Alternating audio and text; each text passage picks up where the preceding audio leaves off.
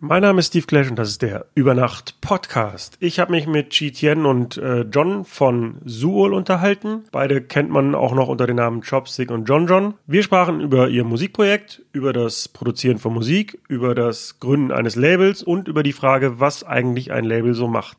Wie immer der Hinweis, ihr könnt mich unterstützen und glücklich machen über eine 5-Sterne-Bewertung auf iTunes oder über eine kleine finanzielle Aufmerksamkeit über Patreon oder PayPal. Und jetzt wünsche ich euch viel Spaß mit Chopstick und John John. Ich gab mal den Moment, wo wir die erste, die erste Labelnacht im gesamten Watergate gemacht haben. Und wir vom Essen kommen und also vom Dinner irgendwie um halb zwölf hier ankommen und, und es ist irgendwie eine Schlange irgendwie über den gesamten Block runter bis zur Schlesischen Straße. Und es war unsere Labelnacht, nur unsere Künstler haben gespielt und ähm, um halb zwölf vor Watergate, da war das kurz der Moment, wo wir uns dann angeguckt haben und gedacht haben, okay, was ist, stehen die woanders an oder was ist jetzt gar, also es ist, es gibt ja noch andere Clubs, irgendwie wollen die woanders hin oder äh, wo, was ist jetzt, äh, das ist so der Moment gewesen, wo man echt gedacht hat, okay, das könnte sein, äh, dass das was wird irgendwie.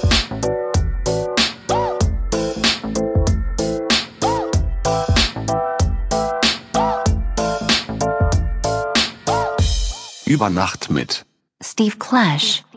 Wir sind äh, Chopstick und John John. Genau. Ähm, sind äh, ja Chopstick und John John, halt der Künstler äh, oder das Künstlerduo ähm, machen seit Jahren zusammen Musik, ähm, sind aber auch äh, die beiden Eigentümer und ich sag mal ja so die A&Rs, die Heads von dem Label Soul. Kann man eigentlich so sagen, oder, Tian? Genau, ja. Ja. ja. Ja, wir sitzen jetzt auch hier schon wieder bei euch im Studio Jo. von dir, von John, ähm, wo wir ja auch das Interview neulich mit Arash aufgenommen haben. In Berlin, in Kreuzberg. Ähm, aber ihr seid beide gar nicht Berliner ursprünglich, sondern ähm, bei GTN habe ich gelesen, du bist aus Süddeutschland. Genau, ich bin äh, im schönen Schwarzwald geboren, äh, in der Nähe von Freiburg. Und äh, bin in Stuttgart aufgewachsen, bin dann mit 15 nach Kanada gezogen mit meiner Mama äh, nach, an die Westküste, nach Vancouver. Und äh, war da in der Highschool, habe die Highschool fertig gemacht, bin dann 20 gewesen, war so ein bisschen, äh, hatte schon immer Interesse an Musik produzieren, habe ja halt immer schon Musik produziert. Also ich hatte meinen ersten Synthi, glaube ich, schon mit 12 oder 13 gekauft und bin halt dann nach Hamburg gezogen, weil mein Bruder da in dem Tonstudio gearbeitet hat. Ähm, und da konnte ich in dem zweiten kleinen Studio quasi äh, mich austoben und äh, mir alles aneignen und habe seitdem eigentlich immer Musik gemacht in Hamburg. Bis 2004. Genau, ja. Und ähm, wie kamst du dem Schritt, dann nach Vancouver zu gehen? Äh, da war ich 15. Äh, meine Eltern haben einfach, äh, wir haben da viel Verwandte in Kanada generell und gerade an der Westküste auch ein paar. Und ähm, das war einfach so, wir fanden Vancouver oder Kanada immer ganz, ganz interessant. Und meine Eltern haben mich einfach gefragt, ob ich wirklich, ob ich Bock habe, da mitzuziehen. Und mein Bruder war zu dem Zeitraum, äh, hat er das Abitur gemacht und der ist zum Beispiel gar nicht mitgezogen, weil für ihn war das einfach zu stressig, dann irgendwie äh, mit 18, 19 Jahren dann irgendwie in, eine, in ein fremdes Land zu ziehen und da nochmal neu anfangen und sowas. Und ich war 15 und äh, ich fand das sehr interessant, ich fand das spannend und äh, habe einfach Ja dazu gesagt und bin dann mit meiner Mutter hingezogen. Mein Vater sollte eigentlich nachziehen, mit meinem Bruder ist dann alles so ein bisschen anders äh, äh, passiert. Ähm, aber nichtsdestotrotz hatte ich eine geile Zeit in Kanada. Fünf Jahre. Ja. Hast du dort schon angefangen dann mit der Musikproduktion oder kam das dann erst durch deinen Bruder, dann als du zurück warst und in Hamburg? Nee, ich habe schon viel früher. Ich habe in Stuttgart schon Musik gemacht. Also ich, ich habe den QY10, das ist so eine Yamaha Step Sequencer, Drum Machine, alles in einem. So ein Mini-Ding, so groß wie eine 303 ungefähr. Und es war mein erstes äh, elektronisches äh, Gerät oder wie man das auch nennen mag. Und damit habe ich schon mit Realtime und Atari ST, 1024 ST, hatte sage und schreibe ein Megabyte äh, RAM, deswegen 1024. Äh, mit dem habe ich dann schon Musik gemacht. Das hieß äh, Realtime, das Programm. Daraus wurde ja dann irgendwann mal, glaube ich, irgendwie äh, Logic und sowas. Aber ich habe schon mit 12, 13 habe ich da schon Musik gemacht. Aber so für mich zum, äh, zum Spaß. Hast du das Gerät irgendwie dann vom Taschengeld gekauft oder wie kommt man auf die Idee, in dem Alter sich so ein Gerät zu kaufen? Ähm, nee, das habe ich, äh, das habe ich, ich glaube, das hat mir mein Bruder geschenkt, weil mein Bruder war in einer Band ähm, äh, und hat schon während dem äh, während des Abiturs irgendwie für den Bär schon Mu Musik gemacht oder hat auch viel Musik einfach schon geremixed und sowas. Und der hatte, genau, der Drummer von denen ist irgendwann mal ausgestiegen oder die haben ihn gekickt, keine Ahnung. Und dann hat halt einfach ein Drummer gefehlt. Und dann hat mein Bruder und der Ernest damals, sein damaliger Partner, ähm, die haben dann einfach eine Drum Machine gekauft und haben halt das Ding da geholt. Und es ist halt nicht nur Drum Machine, es hat halt auch noch andere GM-Sounds. Und, äh, und irgendwann mal war das dann, weiß nicht, ist es dann veraltet gewesen so und dann habe ich das einfach bekommen von meinem Bruder. Und äh, genau, so kam das dann irgendwie dazu. Hattest du denn auch schon explizit Interesse dann so an elektronischer Musik oder war das erstmal so ein Ausprobieren musikalisch? Nee, das war schon äh, auf jeden Fall elektronisch, weil ich bin schon mit 12, 13 Jahren in Techno-Clubs gegangen, damals in Stuttgart, das äh, Ost zum Beispiel. Ähm, hatte gefälscht, einen gefälschten Ausweis, hab mich da irgendwie, äh, wir durften da quasi offiziell mit 16 auch bis 12 Uhr rein. Aber nach 12 Uhr Mitternacht mussten wir uns im Büro verstecken von dem damaligen Besitzer, Marco Melis. Grüße an dich, falls es die noch gibt. Ähm, haben uns dann da versteckt und äh, falls es mal eine Razzia gab, aber ab und zu gab es es ja wirklich. Äh, und ich bin schon mit, mit 12, 13 Jahren in Techno-Clubs gegangen. Also und habe da echt so meine, meine Techno-Jugend erlebt. Ich bin auf, also zu Hip-Hop und sowas bin ich viel später gekommen. Das war dann so Mitte 90er. 91 war, war so Techno-Zeit bei mir. Und die Zeit in Vancouver hatte dich auch musikalisch irgendwie geprägt, weil das ist ja die Zeit, in der man so also von 15 bis 20, wo man ja sehr intensiv irgendwie Musik Sehr prägende Zeit, ja. Ähm, ja, die hat mich sehr geprägt. Also ich, da habe ich, da bin ich auf sehr viel zum Hip Hop gekommen. Klar, in Nordamerika wird halt auch viel Hip Hop gehört. Vancouver jetzt nicht unbedingt. Das ist dann so ein bisschen mehr so Grunge beeinflusst wie Seattle. Ähm, nichtsdestotrotz, also ich bin da auf Hip Hop Partys gegangen oder die ganzen Clubs waren halt so Hip Hop Clubs. Und das Lustige ist, du konntest da irgendwie äh, konntest du einfach beides machen. Du warst ja nicht irgendwie, du musstest dich nicht einem Camp irgendwie zuordnen und sagen so, hey, ich bin Hip-Hopper und, und du bist Techno und du bist Scheiße oder sowas, sondern konntest einfach beides machen. Wir sind wirklich in Clubs gegangen und äh, Kanada ist ja ein bisschen äh, langweilig, was das äh, angeht. Die, die Clubs machen um zwei Uhr schon zu. Und danach sind wir auf illegale Raves gegangen. Also dann äh, von zwei bis, was ich, zehn Uhr morgens oder so. Und dann sind wir da nochmal feiern gegangen. Also da habe ich wirklich beides erlebt. Und war dann für dich das Zurückkommen nach Deutschland und nach Hamburg zu ziehen dann so ein Kulturclash irgendwie oder wie hast du es aufgenommen in dem Alter? Ähm, nee, gar nicht. Ich bin ja in Deutschland aufgewachsen, deswegen war es jetzt eigentlich gar kein Kulturclash. Ähm, das war für mich äh, eine, ich glaube, das war so die prägendste Zeit, was das Musikproduzieren oder das Musikschaffen angeht, weil ich wirklich damals in dem zweiten Studio von Arndt Schlürmann, das ist der Produzent von ähm, äh, der hat ganz viele so Chart, also elektronische, so Techno-Chart-Hits gemacht. Und er hatte halt ein zweites Studio frei und da waren wirklich ganz viele Geräte drinne und ich habe wirklich 16 Stunden am Tag, sieben Tage die Woche, zwei Jahre, zwei Jahre in dem Studio verbracht, mir wirklich alles selber angeeignet und ich habe da drin auch gepennt und ich hatte nicht wirklich so einen Mentor, also ab und zu konnte ich ihn ein paar Sachen fragen oder den Ernest und ähm, aber habe mich einfach sehr viel mit den Geräten an sich auseinandergesetzt und äh, das war so die Zeit, wo ich mir wirklich alles angeeignet habe. Was, äh, das war so die Basisarbeit, sage ich jetzt mal. Na, bei mir ist so, dass ich, wenn ich, also ich produziere nicht so viel, aber wenn ich irgendwas mache, was Kreatives, muss jetzt nicht nur Musik sein, dann ja. habe ich irgendwann den Punkt, wo ich dann auch das gerne zeigen möchte und gucken möchte, wie es ankommt. Und wenn du jetzt sagst, du hast halt, ja, weiß ich nicht, in der Zeit, weiß ich nicht, ob du das schon aufgelegt hast, aber so Tag und Nacht in diesem Studio verbracht und dir Sachen angeeignet, hattest du nicht auch mal den Punkt, wo du dann gesagt hast, boah, das wird mir jetzt zu langweilig oder ich würde jetzt gerne mal raus damit, mit dem, was ich hier mache? Äh, zu dem Zeitpunkt hatte ich das gar nicht. Ähm, ich hatte so ein paar Freunde, die aufgelegt haben, aber für mich kam es überhaupt nicht in Frage, weil ich einfach Produzent oder mich als Produzent gesehen habe. Ich hatte zu dem Zeitpunkt nicht das Bedürfnis, die Musik jetzt irgendwie zu präsentieren, wirklich, weil ich habe viel Auftragsproduktion gemacht. Äh, mein Bruder kannte viele in der Industrie, hat irgendwelche Jobs besorgt und ich habe halt wirklich so, so servicemäßig einfach so Produktion gemacht. Und das Auflegen, der Drang danach kam eher so mit, äh, mit, mit John, als ich John dann kennengelernt habe, weil er DJ, also in, in erster Hinsicht DJ war.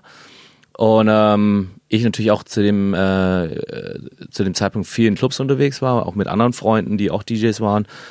Und ähm, das kam dann erst so, dass sich das da dann entwickelt hat, dass ich dann auch so, hey, die Musik, die ich mache oder wir dann gemacht haben, macht ja auch Sinn, dass man die mal auflegt oder dass man die veröffentlicht und dann steht man da und legt die, die Schallplatte wirklich auf.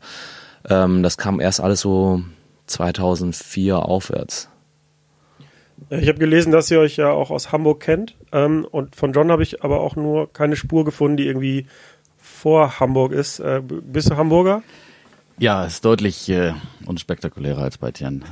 Also Hamburg geboren, Hamburg aufgewachsen, äh, ja, musikalisch, äh, ich glaube, das erste Mal, dass ich selber, man sieht das jetzt nicht, äh, aber ich mache ja. Anführungszeichen oben mit den Händen, dass ich selber Musik äh, gemacht habe, war, äh, ah, werde ich so, das war so 12, 13 war ich da in etwa.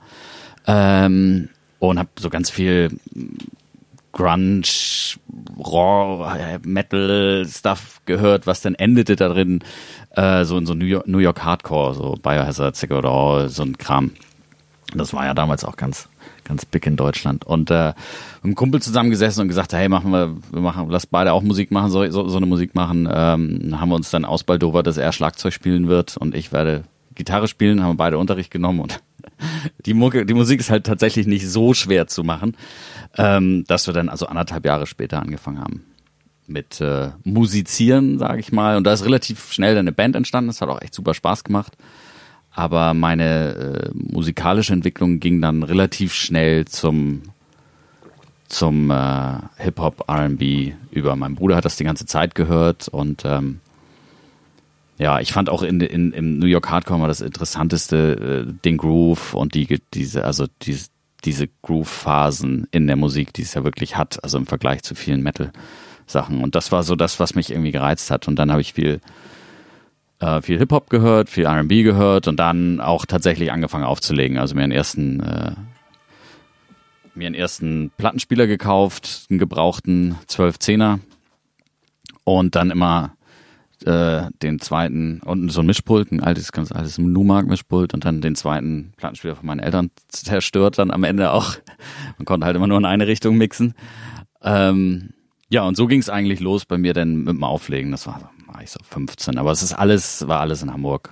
Alles. Äh, das, mit dem Auflegen hast du dann angefangen schon mit der Vision, tatsächlich auch irgendwann mal äh, dann vor einem Publikum zu stehen oder war das eher so ähm, die Interesse äh, an Musik und an der Möglichkeit halt Tracks zusammenzumischen? Ja, es ist schwer, ich, das ist wirklich schwer zu sagen. Ich weiß nicht, ob ich mit so das, ich werde so 15, war so 15. Und ganz im Gegenteil zu Tien war, bin ich erst ganz spät in Clubs gegangen, weil, äh, also tatsächlich erst so mit 16, 17, weil ich immer das super Babyface hatte.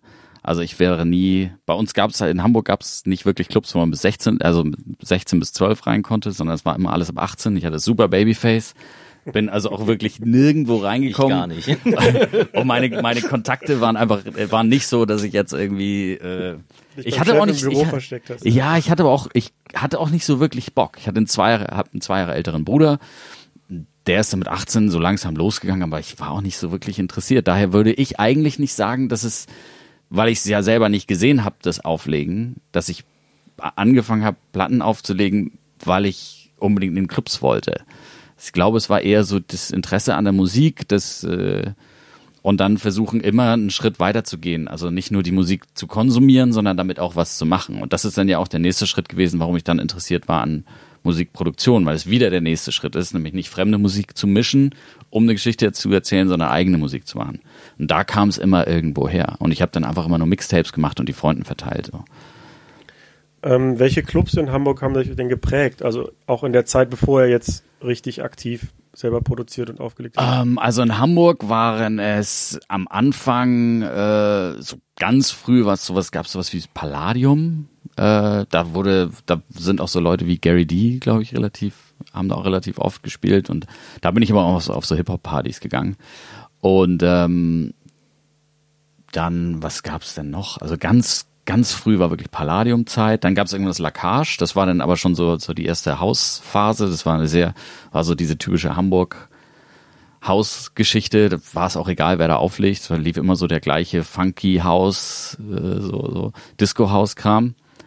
Ähm, ja, und dann danach, aber da waren wir schon, das war schon deutlich später, das war es dann Tanzhalle St. Pauli, das Klick, äh, dann äh, das, die Bar Morphin, wo wir dann ja Die gibt's immer noch, glaube ich, ne? Echt? Ich habe keine Ahnung. Also ja, wir haben dann, da haben wir ja irgendwann angefangen, dann aufzulegen, also gemeinsam unsere Re Re- Residents zu haben. So, das waren eigentlich die Clubs. Ja, Echo Chamber gab's noch für eine kurze Zeit. Phonodrom war ich. Phonodrom, genau, Phonodrom war, war, war auch noch da. Ja, das ist jetzt alles ein Krankenhaus, ne? New Elephant. Ja, genau, musikalisch vor allem die, die Outside-Clubs also an, der, an der A7, die waren sehr. Ähm, ja, und dann, das kann man ja auch viel nachlesen, habt euch eine Freundin irgendwie zusammengebracht und habt euch kennengelernt und habt dann entschieden, zukünftig zusammen Musik zu machen. Genau, also es war, ja. es war so, ich wollte halt irgendwie einen Schritt weiter Musik machen. Ich kannte aber wirklich niemanden, der selber Musik macht. Und ähm, als ich denn das so auf mich selber genommen habe, äh, zu sagen, so, hey, ich kenne keinen, ich weiß nicht, wie man das macht, ich versuche mir das jetzt selber beizubringen. Ähm, das war eine sehr unglückliche Zeit technisch gesehen, denn es war so dieses, diese genau der Turn von von äh, Hardware zu Software. Das heißt, wenn man irgendwie zu einem, ich bin dann damals zu M-Town gegangen, weil da habe ich mal meine Gitarren gekauft. Ich glaube, das ist jetzt Just Music ähm, und habe da in der Studioabteilung gefragt, so hey, was brauche ich denn, um Musik zu produzieren? Und der eine hat gesagt, ja, du brauchst einen Mischpult, einen Sampler, einen Synthesizer und und und und und.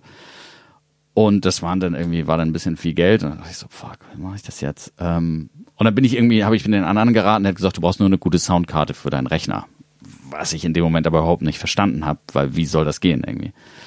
Naja, lange Rede, kurzer Sinn. Ich habe mir dann irgendwie einen Sampler gekauft und einen Synthi, war JV10. Das ist ja JV 1080, glaube ich. 1080 Ja. hatte ich ja und einen Emo-Sampler, so den kleinsten. Ähm, und hab da rumgedaddelt, aber es ist einfach super, weiß man, es ist halt super schwer, da eh irgendwas rauszukriegen, wenn man wirklich niemanden hat. Ja, und dann haben wir, ähm, ich halt Tien kennengelernt und habe ihm das gezeigt und dann hat er irgendwie gelacht, aber weil das natürlich, aber es war wirklich einfach eine schwere Zeit. YouTube-Tutorials war auch nicht irgendwie ein Thema, sondern man musste einfach so zusehen, bis man da irgendwie hinkommt und hat dann Ich mein, ja, stundenlang eine Kickdrum so Selbst mit. YouTube-Tutorials finde ich es heute auch, ist die Lernkurve halt richtig schlimm, wenn du anfängst, Musik zu produzieren. Und damals gab es ja noch nicht mal YouTube-Videos. Also du musst es entweder selber machen oder Glück haben, dass es dir jemand erklärt hat irgendwie.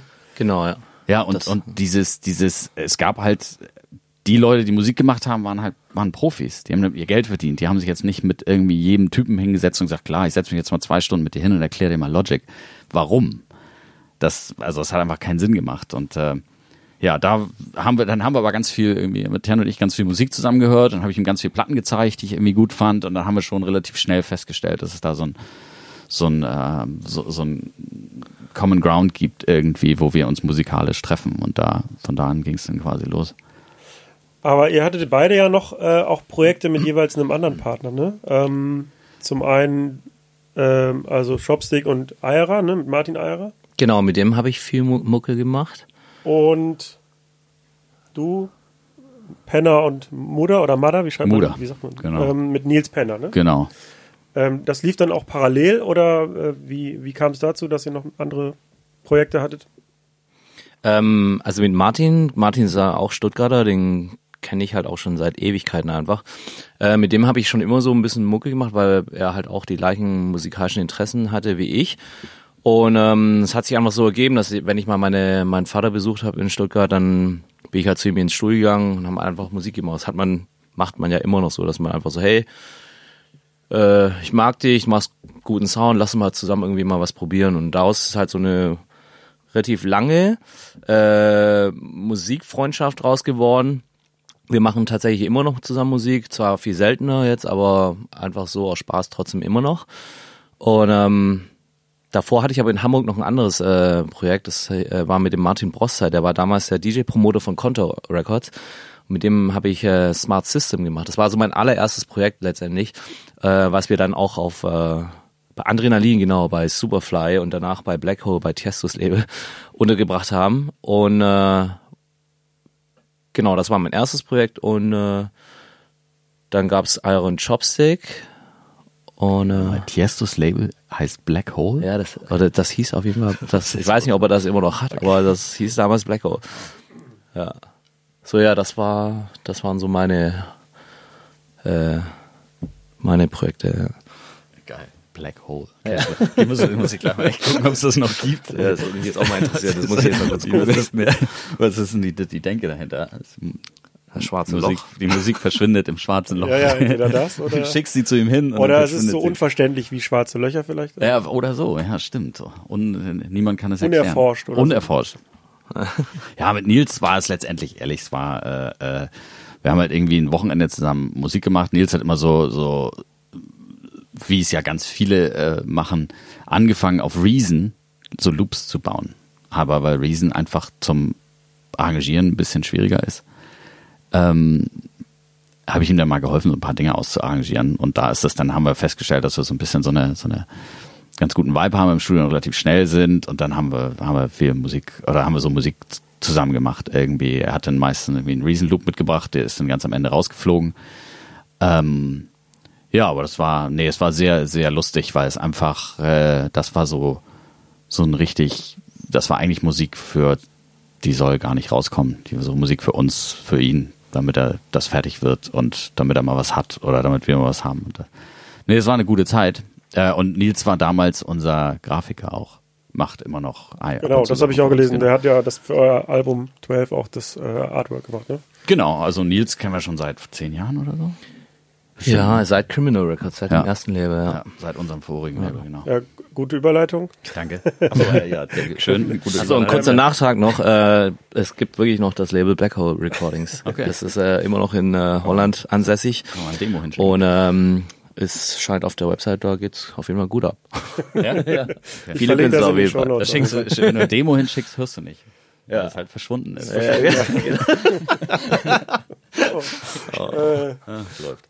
ja, bevor bevor wir zu Criminal Records kommen. Ähm, also, ihr hattet ja gesagt, dass ihr beide dann auch, bevor ihr ein eigenes Label hattet, logischerweise auf anderen Labels äh, released habt. Gab es da auch mal so eine richtig klassische Situation, dass ihr am Anfang einfach, wie du gerade sagtest, ein Demo irgendwo hinschicken musstet und dann vielleicht ein paar Mal abgelehnt wurde? Oder gab es direkt so einen Kontakt, ja hier, ich kümmere mich und das wird released? Oder wie lief das? Ähm, wir, wir haben, also dadurch, dass Tien schon immer so verwoben war im Business über seinen Bruder und, und, und, und, und ähm, haben wir eigentlich so die ersten Sachen relativ also direkt Ansprechpartner gehabt, sag ich mal so. Es war nie, äh, es war nie so, dass man einfach ins nirgendwo sein Demo geschickt hat, sondern äh, man hatte schon immer irgendwie Ansprechpartner.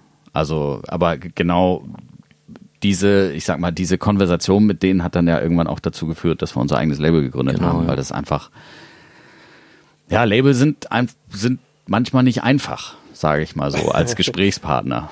Ähm, ja.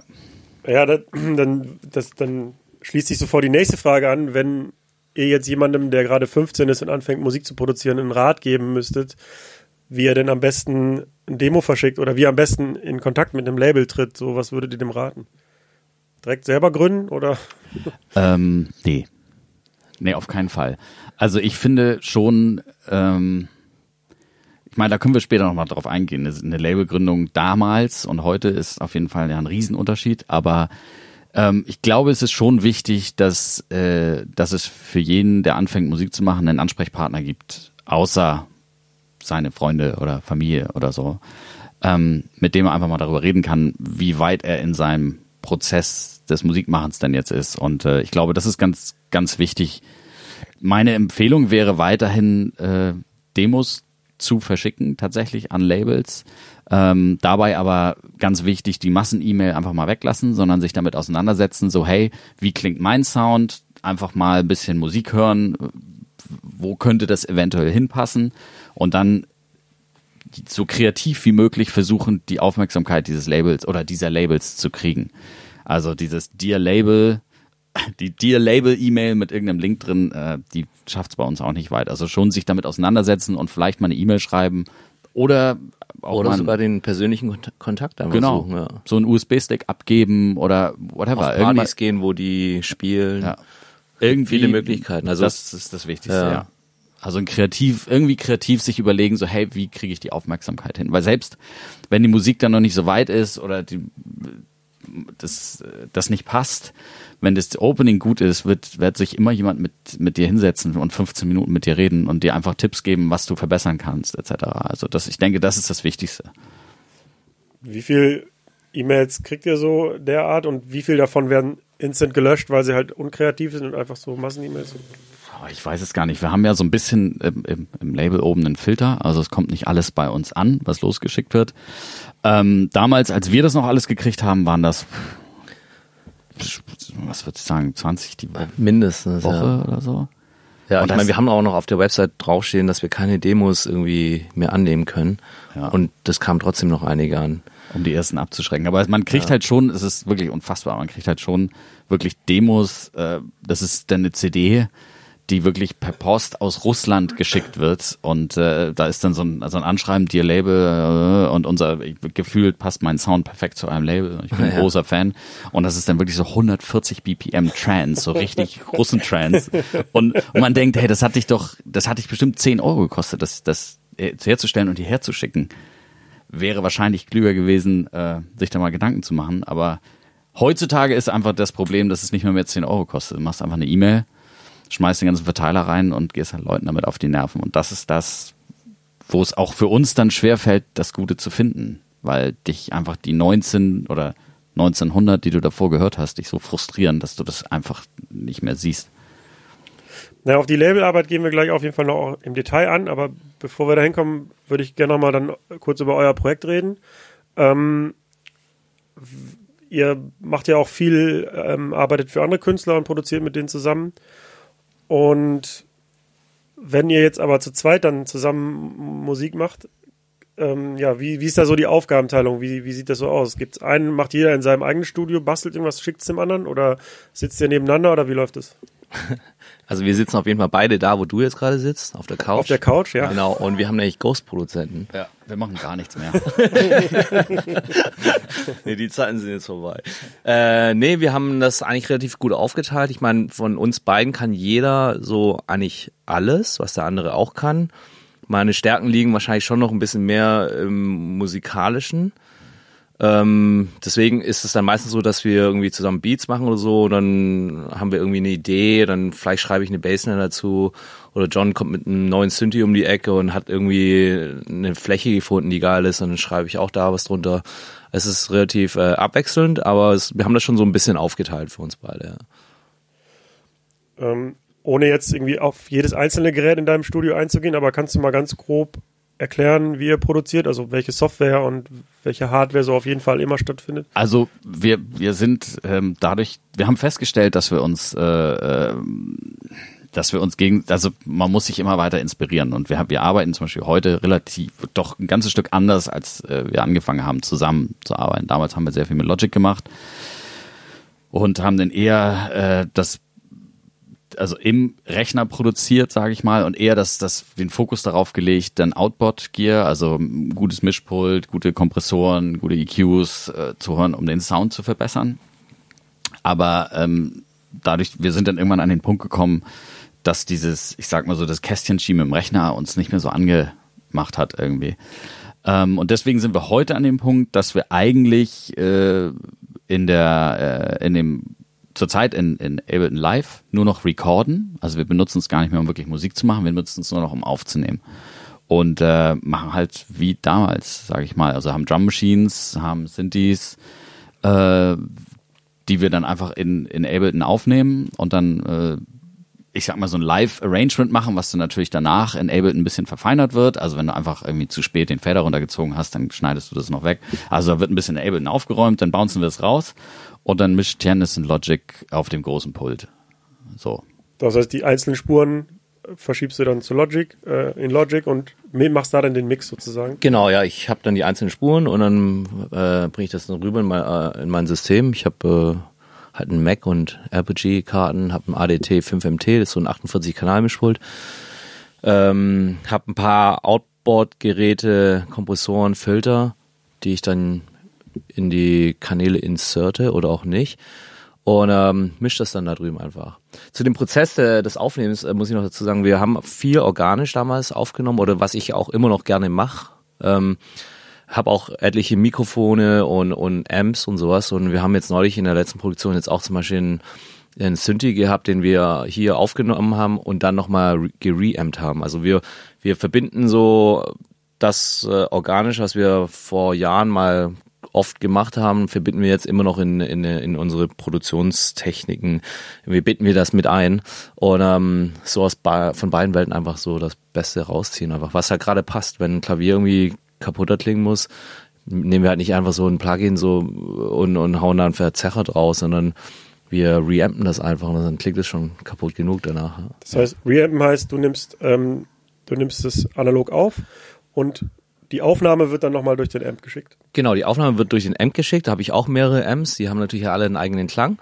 Und dann äh, ist eine ganze Philosophie dahinter. Ähm, äh, und dann äh, kommst du halt mit dem Mikrofon wieder an, entweder ein Bändchenmikrofon, was ja ganz passend ist für, für Amps, ähm, oder halt ganz normale kleinen Kondensatormikrofone oder Großmembran. Äh, und dann nimmst du das quasi einfach nochmal auf über die, über, über das Amping.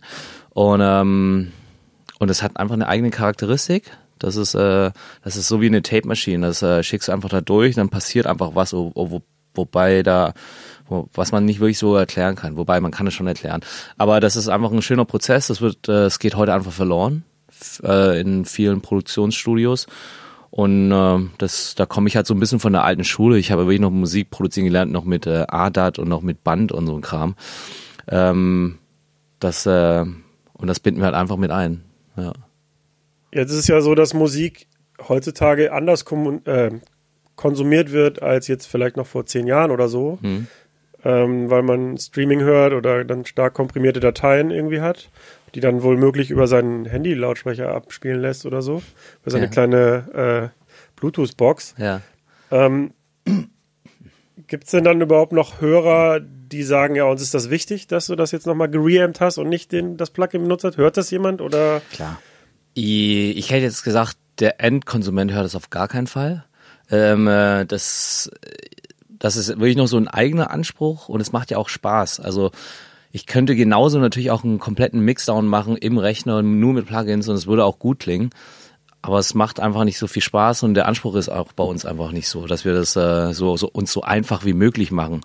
Ähm, zum Glück ist ja der Loudness War auch vorbei. Das heißt, diese komprimierten iTunes, Spotify-Dateien, was irgendwie so, das ist ja, hat endlich äh, vor ein paar Jahren ja ein Ende genommen. Deswegen kann man einfach wieder Musik machen, die nicht einfach nur auf laut gemastert ist und gar keine Dynamik hat. Äh, man kann schöne Maße jetzt kreieren, die einfach dynamisch klingen und, und, äh, und, ähm, und deswegen finde ich, klar, ich meine, die Kids hören das irgendwie auf ihren äh, äh, Kopfhörern, die wahrscheinlich Frequenzbereich von, was ich keine Ahnung haben, von 40 Hertz bis 6 Kilo oder so. Das ist keine Ahnung, wie, wie das da ausschaut. Ähm, äh, ja, nicht mehr 40. Also auf jeden Fall ist der, ist, ist der Frequenzbereich ziemlich äh, gering. Ähm, aber das ist, hält uns trotzdem nicht davon ab, dass wir einfach Musik machen wollen, die halt irgendwie gut klingt am Ende des Tages. Wo wir beide die Musik hören und sagen, hey, es klingt geil. Ich glaube auch, also ich sag mal so, du würdest, die, die Kids wissen jetzt nicht, dass du das gereamt hast, aber wenn du ihnen jetzt das File, den gleichen Track machst, ohne dass du es reampst, würden sie schon, glaube ich, den Unterschied. Also die würden das vielleicht glaube ich, ja. irgendwie den, weil es ist einfach. Ich hoffe es. ja, ich meine, den Optimismus muss man irgendwo mitbringen, sonst, ja. äh, sonst ist es, warum machen wir das eigentlich? Klar, es ist, wie gesagt, also für uns ist es wichtig, dass wir uns selber dass man das immer wieder von anderen Seiten angeht, das Thema Musik, weil sonst bist du irgendwann einfach gelangweilt, so wie mit allem. Nee, ich, ich glaube, ein anderer Aspekt ist ja auch die Frage, wie sich im Club am Ende anhört, weil viel von eurer Musik hier vom Label findet ja auch im Club statt mhm. und da geht's ja nicht nur um den Höreindruck, sondern muss es ja irgendwie fühlen. Und ich, auch wenn der Gast vielleicht jetzt nicht genau benennen kann jetzt, warum er das an dem Abend nicht so gut fand, aber ich glaube, wenn man den ganzen Abend komprimierte Musik hören würde, dann würde einem das mehr am Ende des Abends auf den Sack gehen, als wenn man jetzt. Ja, das ist wie für, also für audiophile Menschen, wie ich es eine bin, ist das wie, wirklich wie scheiß Wetter. Also wenn du einfach im Regen draußen bei heißes Kälte stehst, dann denkst du auch Bild, so, ja. hey, äh, es ist doch irgendwie scheiße. Ich stehe gerade im Unterhemd da und es pisst und es sind zwei Grad Grad ist irgendwie scheiße. Und so stehen, also wenn ich auf, dem, auf der Tanzfläche stehen würde und da würde äh, nur verzerrte Musik laufen oder die Anlage komplett scheiße eingestellt sein, das geht überhaupt nicht. Also verstehe ich nicht. Ja. ja, das ist nur so ein Thema halt auch immer auch beim Auflegen. Das ist halt schwierig dann zu kommunizieren, vor allem für Leute, die sich nicht so viel mit dem Thema auseinandersetzen. Ähm, weil man denen nicht so genau zeigen kann jetzt, dass es wirklich Sinn macht, auch dann irgendwie ein bisschen mehr Geld in die Anlage zu investieren oder so ähm, und vielleicht nicht die 192 Kilobit MP3 zu spielen, sondern mhm. am besten unkomprimiert. Ja. Ähm, aber das sollte jetzt auch gar keine Motivation sein, dass ihr das nicht so aufwendig macht, sondern ich bin ja auch Fan davon und freue mich ja, wenn es Leute gibt, die sich halt noch Mühe geben. So.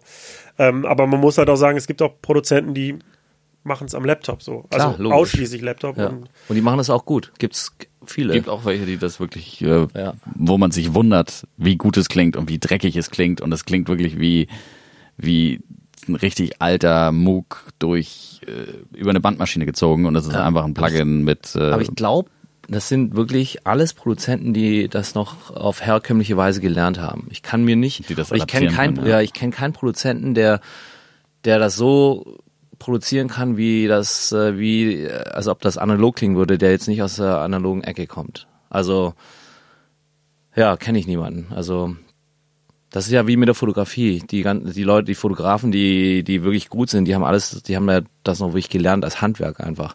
Und genauso das Filme entwickeln und sowas. Ich glaube, das bringt schon viel oder trägt dazu äh, viel dazu bei, dass dann am Ende das Endprodukt, auch wenn man jetzt nur noch digital fotografiert, dass es halt einfach anders analog aussieht oder halt einfach schön und warm aussieht.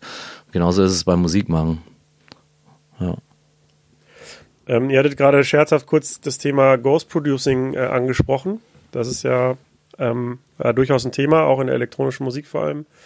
Ähm, ja, also wie steht ihr dazu und macht ihr das und gab es schon mal solche Anfragen ähm, diesbezüglich? Wir, wir stehen dazu, wir machen das und es gab auch Anfragen.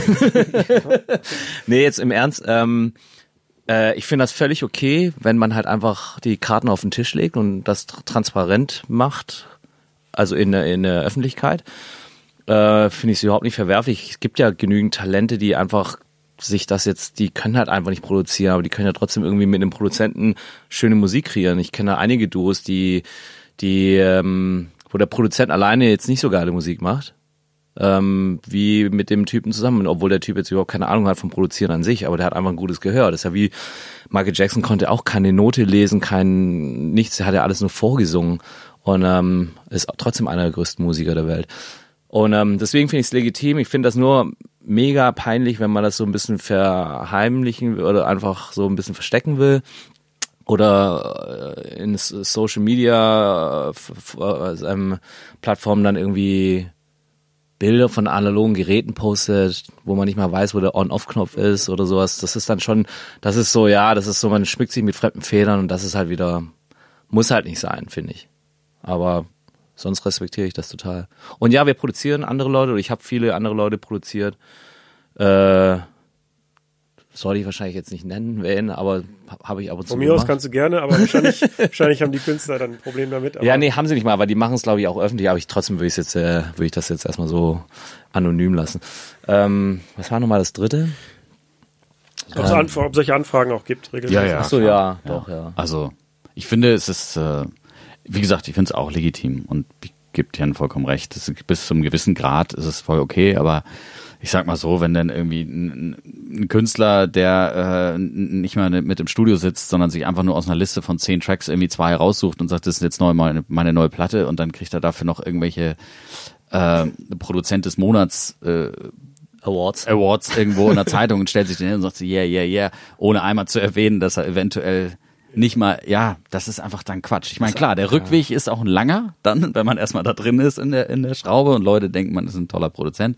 Aber das hat es schon alles gegeben. Und das ist, das ist dann der Punkt, wo es peinlich ist. Ansonsten ist es genau, äh, wie Tian gesagt hat, es gibt einfach visionäre DJs, die zu einem Produzenten kommen und dem sagen so, hey, so muss das klingen und dann machen sie zusammen einen super Sound, der so nie entstanden wäre. Und das, Genau. das ist doch genau das Richtige eigentlich. Ich weiß jetzt nicht, welcher von meinen Gesprächspartnern das schon mal gesagt hat, aber das Problem ist ja auch, wenn dein Produzent dann abspringt und sagt, oh, ich habe jetzt keinen Bock mehr für dich zu produzieren, dann hast du ein Problem und dann, Dann klingt dein Sound auf einmal ganz anders. Genau. Ja, ich meine, das Problem haben viele. Ich meine, ja, es gibt ja einige bekannte Produzenten wie Martin Buttrich oder Stefan Buzin, die ja wirklich viele Leute produziert haben und jetzt einfach selber richtig steil gehen und oder nicht jetzt, also schon seit Jahren. Ähm, und klar, die haben wahrscheinlich nicht mehr so viel Zeit, ihre Künstler zu produzieren und die bleiben jetzt so ein bisschen auf der Strecke wahrscheinlich. Ich meine, das ist halt, ist auch mit dem äh, Einbruch der, der Verkäufe natürlich zu verbinden. Früher war das durchaus möglich, äh, äh, für einen, einen Martin Buttrich irgendwie Musik zu machen. Und äh, dann ein 50-50 oder was auch immer man für einen Deal mit dem Künstler hat und dann äh, zu haben und da super von zu leben. Ja. Aber das ist natürlich heutzutage ist es nicht mehr drin. Ich kann einfach nicht einen, einen DJ produzieren, der geht dann los und legt für 1000, 1500 Euro auf und ich krieg selbst wenn ich die kompletten Verkäufe kriege, äh, kann ich davon nicht mal den Strom bezahlen. Das ist ja leider so irgendwie. Und ähm, da muss es, da werden jetzt neue Modelle gesucht und ein legitimes Modell ist, dass der Produzent sagt, ja, das ist schön, ich habe mir jetzt lange genug angeguckt, äh, was funktioniert, was nicht funktioniert. Ich produziere das jetzt für mich selber und gehe selber auf Tour und, und äh, bin selber quasi der Künstler. Ich meine, die andere Alternative wäre dann vielleicht zu sagen, es gibt eine Gagenbeteiligung oder so, weil ja Na klar, ja. Gagen im elektronischen Bereich immer noch sehr hoch sind und im Vergleich Ja. jetzt zu Umsätzen, die man durch Musikverkäufe macht, wahrscheinlich, da sind wahrscheinlich Welten zwischen. Ähm, aber wenn ihr jetzt für andere Leute produziert, das ist ja dann auch eine andere Stimmung, ein anderer Sound in der Regel, gehe ich mal von aus. Ist es schwierig, sich dann so in den anderen Künstler reinzuversetzen und anders zu produzieren, als wenn man einen eigenen Track macht? Ähm, ich finde es, um ehrlich zu sein, oft leichter, weil ja, leichter ist übertrieben. Aber ich finde, also, ich meine, manchmal ist es das Schwierigste, wenn du ein weißes Blatt Papier hast und es ist einfach noch gar nichts da. Und ich weiß, also, wo fängt, fängt man jetzt an? Klar, wir machen erstmal ein Beat und dann sucht man irgendwie nach, am Synthi düdelt man ein bisschen rum. Aber im Idealfall kommt, also hat man diese, diesen, diesen Funken am Anfang, diese Idee, die kommt ja meistens von dem Künstler, dass er sagt, entweder ich habe eine Kleinigkeit vorbereitet oder es soll so und so klingen und dann weiß man zumindest schon mal, in welche Richtung es geht. Und, und dann, wenn es was ist, womit man sich identifizieren kann und wo man sagt, ah, okay, das verstehe ich, verstehe, wo der Künstler hin will, ist es, äh, ist es relativ einfach wenn natürlich jemand kommt und äh, gibt einem Soundbeispiele oder hat eigene Sachen, die man, wo man einfach keinen Zugang zu hat, dann ist es unmöglich. Dann sollte man es aber auch einfach dann nicht machen. ja, für beide Parteien einfach Zeitverschwendung dann. Ja. Aber was ich jetzt meinte tatsächlich ist auch, wenn jetzt ein Künstler eine ganz andere Art von Musik macht, ob man dann sich in das Thema reinversetzen kann und nicht jetzt in so Muster zurückverfällt, die man selber macht beim Produzieren. Dann ah, hier so eine weiche Bassline, die nehme ich immer, das passt ganz gut und dann passt es aber gar nicht zum anderen Künstler. Also muss ich ja dann irgendwie mir neue Instrumente suchen und überlegen, wie ich den Sound des Künstlers irgendwie hinkriege, ohne jetzt in die eigenen Strukturen zurückzufallen. Ja, es, ähm, also es ist eine, schon eine Herausforderung. Ich meine, wenn es zu weit weg ist von einem, was einem persönlich zusagt, würde ich es auch, glaube ich, selber jetzt nicht mal nicht machen. Aber ich habe vor ein paar Jahren mal so eine kubanische äh, Gruppe produziert, gemischt. Ähm, das sind eigentlich vier Jazzsängerinnen gewesen, aber die ha haben Ragaton gemacht. Und ähm, klar verstehe ich die Art von Musik und so, aber das kam schon, das war, hat, hatte sehr viel Jazz-Einfluss und äh, da musste ich schon ein bisschen umdenken. Aber ich habe das für mich selber als einfach als Herausforderung gesehen, habe mich damit auch viel beschäftigt. Das ist jetzt nicht so, wie wenn jetzt ein DJ kommt, der sagt, hey, ich brauche irgendwie so einen House-Track und äh, dann schmeißen wir hier die 909 an ähm, da, da wissen wir halt, wie was funktioniert. Und da war es schon so, okay, was, was sind denn so die typischen äh, Elemente von Ragaton äh, im Jazzbereich? Was, was passiert da mit den, äh, mit den, mit der Stimmung des Klaviers und Pipapo? Und da musst du dich ein bisschen auseinandersetzen. Ist aber eine, eine, eine Herausforderung und wenn man sich äh, der gewachsen fühlt, dann kann man das auch an, äh, angehen, finde ich. Cool. Ähm, ja, ich würde jetzt mal dann äh, zum Thema Label kommen. Ähm, 2005 habt ihr euer erstes Label Criminal Records gegründet. Das war noch in Hamburg. Ähm, und wenn ich es eben richtig rausgehört habe, dann kam das aus so einer Motivation heraus, selber ein Label zu haben, weil man dann selber entscheiden kann, wann und wie man released und nicht auf andere angewiesen ist. Korrekt. Ja. Das ist richtig. Ja, wir hatten so ein, ein Meeting, das war eigentlich ganz interessant. Da haben wir eine Platte gemacht und äh, die sorry. Die hat uns selber wirklich sehr gut gefallen. Und ähm, der, der A&R war auch total begeistert. Und dann haben wir gesagt, ja Mensch, super, alles klar. Äh, wir sind dann, aber es war kurz bevor wir irgendwie zwei Wochen auf äh, nach, nach Japan äh, gefahren sind.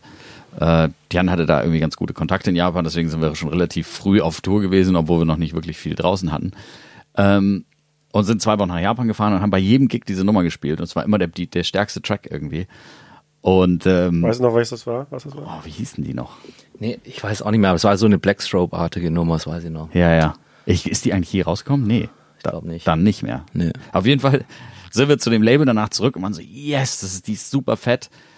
Und in den zwei Wochen, wo wir weg waren, hatte sich dann äh, aus der Sicht des RNAs der Style ein wenig geändert und dann hat er uns eine Nummer gezeigt und meinte, hey, es muss so klingen. und das war was anderes, völlig, ja. völlig anders. Klar, es hatte trotzdem hatte eine Vierviertel Kickdrum, aber das war's auch irgendwie. Das war das Einzige, was sich irgendwie und da sind wir rausgegangen, haben gedacht, okay, das, äh, das kann man haken irgendwie, das läuft hier nicht so. Ja, und dann haben wir einen Plan gemacht, äh, mehr oder minder, und äh, haben erstmal einen Vertrieb gesucht, irgendwie mit One Sound auch schnell einen gefunden in Hamburg und haben dann losgelegt mit Criminal Records. Und das ging auch sehr, sehr gut los, muss man sagen. Aber es war wirklich so, dass wir, ich meine, das Etikett ist irgendwie ein Fingerabdruck von einem von uns beiden und das habe ich irgendwie in Paint zusammengebaut. Also es war, also, also Amateur Hour hoch 10, wirklich, Ja. es war richtig schlimm. Nichts mit Printdaten und die haben wir 35 Mal geschickt und die immer so, hey, das können wir so, das geht so nicht, das geht so nicht, das geht so nicht, das geht so nicht, das muss raus, das muss raus. Aber es war, es war auf jeden Fall äh, nicht besonders äh, professionell, so, aber es war erfolgreich. Und ja, da haben wir auch bei Criminal Records dann echt ein paar Releases gemacht und die waren auch echt, sind auch echt alle gut gelaufen. Also, Ja. War, war das denn abgesehen vom, von der Grafik, die ihr gemacht habt, ähm, generell so ein Sprung ins kalte Wasser oder habt ihr euch vorher, wo, wo, wo informiert man sich, wie man ein Label gründet? Ähm, das ist wirklich Learning by Doing, tatsächlich. Ähm, das ist wie beim, beim Musikmachen. Also man macht Fehler, man hat aber auch die Aha-Momente im Studio und in dem Fall irgendwie im, in unserem Büro, was wir hatten. Also Büro, man sieht das jetzt auch wieder nicht, in Anführungsstrichen. ähm, äh, Learning by Doing, man, man geht halt wirklich Schritt für Schritt so, hey, das muss jetzt, das soll ja am Ende des Tages soll es ja irgendwo im Plattenladen stehen, so, wie komme ich jetzt dahin? Okay, das heißt, äh, wer vertreibt denn das dahin? Dann müssen wir erstmal einen Vertrieb suchen. Wie John erwähnt hat, haben wir auch einen gefunden und dann, okay, ja, fuck, wir brauchen irgendwie Grafik für das Etikett. Ja, gut, dann malen wir jetzt einfach eins. Äh, ja, davor muss es irgendwie gemastert werden. Der Schnitt muss irgendwie ein Vinyl-Mastering sein. Okay, wer macht Mastering? Okay, ja, da ruft man dann jemanden so, hey, kennst du jemanden, der Mastering macht? Ah ja, der, der Hans hier in Hamburg und so. ähm, äh, Hans Frage, ne, nicht Hans, der, nicht der andere Hans, der gute Hans Frage. Ähm, und so geht das einfach seinen Weg und dann äh, lernt man das wirklich Learning by Doing einfach und macht, macht viele Fehler und das ist auch gut so, man lernt daraus und und äh, so wächst man einfach damit. ja. Ja, auch einen guten beim, äh, dem, beim, Di- beim Digger. Der Digger beim, bei unserem Digger ist halt geil, war ja. einfach auch ein Weltklasse. Also es war unser Labelmanager damals und der war einfach super. Also wenn wenn es da mal eine Frage gab, dann konnte man den auch schnell mal anrufen und sagen, äh, wie läuft das jetzt nochmal genau? Und äh, da hat er uns echt immer gut weitergeholfen. Ja, es war so eine kleine Familie irgendwie so. Es war alles sehr familiär. Ja. Ja, und die positiven Effekte, die ihr euch dann erwünscht habt, haben die sich dann auch sofort eingestellt, dass ihr selber entscheiden könnt, wann was released wird und war das sofort dann, ja, war genau die richtige Entscheidung oder habt ihr irgendwann auch mal gesagt, boah, war das jetzt eine gute Idee, das wirklich selber zu machen? Also, ähm, ich sag mal so, es war für die Lernkurve eine gute Idee. So. Ähm, wichtig, ich meine, klar, damals äh, hat man eine Platte rausgebracht und äh, das war's. Und die Platte musste erstmal bezahlt werden. Also das Presswerk wartet ja nicht irgendwie. Also mit ein bisschen Promo, mit ein bisschen Presswerk muss man einfach 3.000, 4.000 Euro erstmal auf den Tisch legen, bevor überhaupt irgendwas da ist. Und wenn das zurückkommt, wenn man die alle verkauft, dann kommt es aber auch erst in ein paar Monaten zurück. Das heißt, man musste sich schon, äh, man musste erstmal auch bluten. Und äh, das war irgendwie für uns eine ganz wichtige, eine ganz wichtige äh, Regel oder eine ganz, ganz wichtige äh, Erfahrung zu sagen, okay, wir nehmen jetzt be beide, nicht viel Geld gehabt damals, nehmen jetzt beide irgendwie 2000 Euro von unserem hart verdienten Geld und packen das da rein und machen eine Platte und wissen nicht, ob wir das jemals wiedersehen. Im schlimmsten Fall verkauft sich die Platte nicht und man muss noch dafür bezahlen, dass sie jetzt Vernichtet halt vernichtet werden wird. So. Ähm, und das war, glaube ich, eine, ist bis heute auch immer noch eine wichtige Geschichte gewesen, weil es nicht ist, dass man einfach sagt, okay, ich lasse es jetzt mastern irgendwie bei einem Online-Mastering-Dienst für 10 Euro den Track und schick's einmal zu Beatport und dann kommt's raus und dann gucken wir mal, was passiert. Sondern man musste sich schon wirklich damit auseinandersetzen, ob die, die Tracks stark genug sind, ob das, das, ja, ob das eine gute Platte ist, ob ich da meine 2000 Euro reinstecke. Und das war eine sehr gute Entscheidung. Ähm, wir haben dann aber relativ festgest äh, schnell festgestellt, dass die ähm, bürokratische Verantwortung, würde ich es jetzt mal nennen, die mit einem Label kommt, äh, dass wir derer nicht gewachsen sind, würde ich nicht sagen, aber dass das ähm, unserem kreativen Prozess im Weg stand. Ja, also wir sind halt oft genug ins Studio gegangen, waren so, ja, Musik machen und dann war irgendwie, oh, kurz beim Briefkasten noch vorbei, oh, die GEMA hat sich gemeldet durchgelesen, kein Wort verstanden und gesagt so, oh, pff, ka- äh, sie wollen auf jeden Fall viel Geld von uns haben. Keine Ahnung warum, keine Ahnung wofür.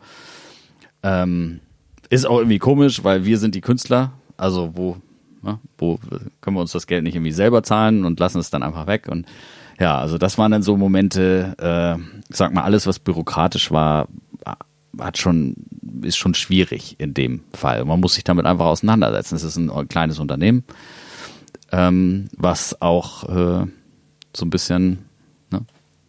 Ja, das wäre eh eine Frage, die ich noch zu, gestellt hätte jetzt zu eurem aktuellen Label, nämlich wie man so den künstlerischen Aspekt des Ganzen mit dem betriebswirtschaftlichen unter einen Hut bringt, ohne dass eins von beiden dann darunter leidet halt. Oh, okay.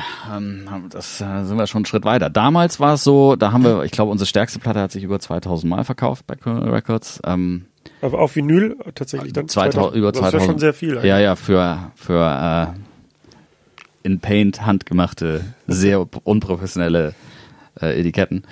Und ähm, nee, das ist äh, damals schon wirklich, da war es noch ein bisschen anders, weil einfach, es war, wenn es eine gute Platte war, konntest du damit auch Geld verdienen. So, eine gute Platte war jetzt nicht zwangsläufig hittig oder man hat nicht auf Beatport-Charts geguckt und verglichen oder so. Also das gab's ja alles nicht. Man hat eine Platte gehabt, die hat man, wenn man aufgelegt hat, gespielt, hat gesagt, hey, ist irgendwie, ist irgendwie geil.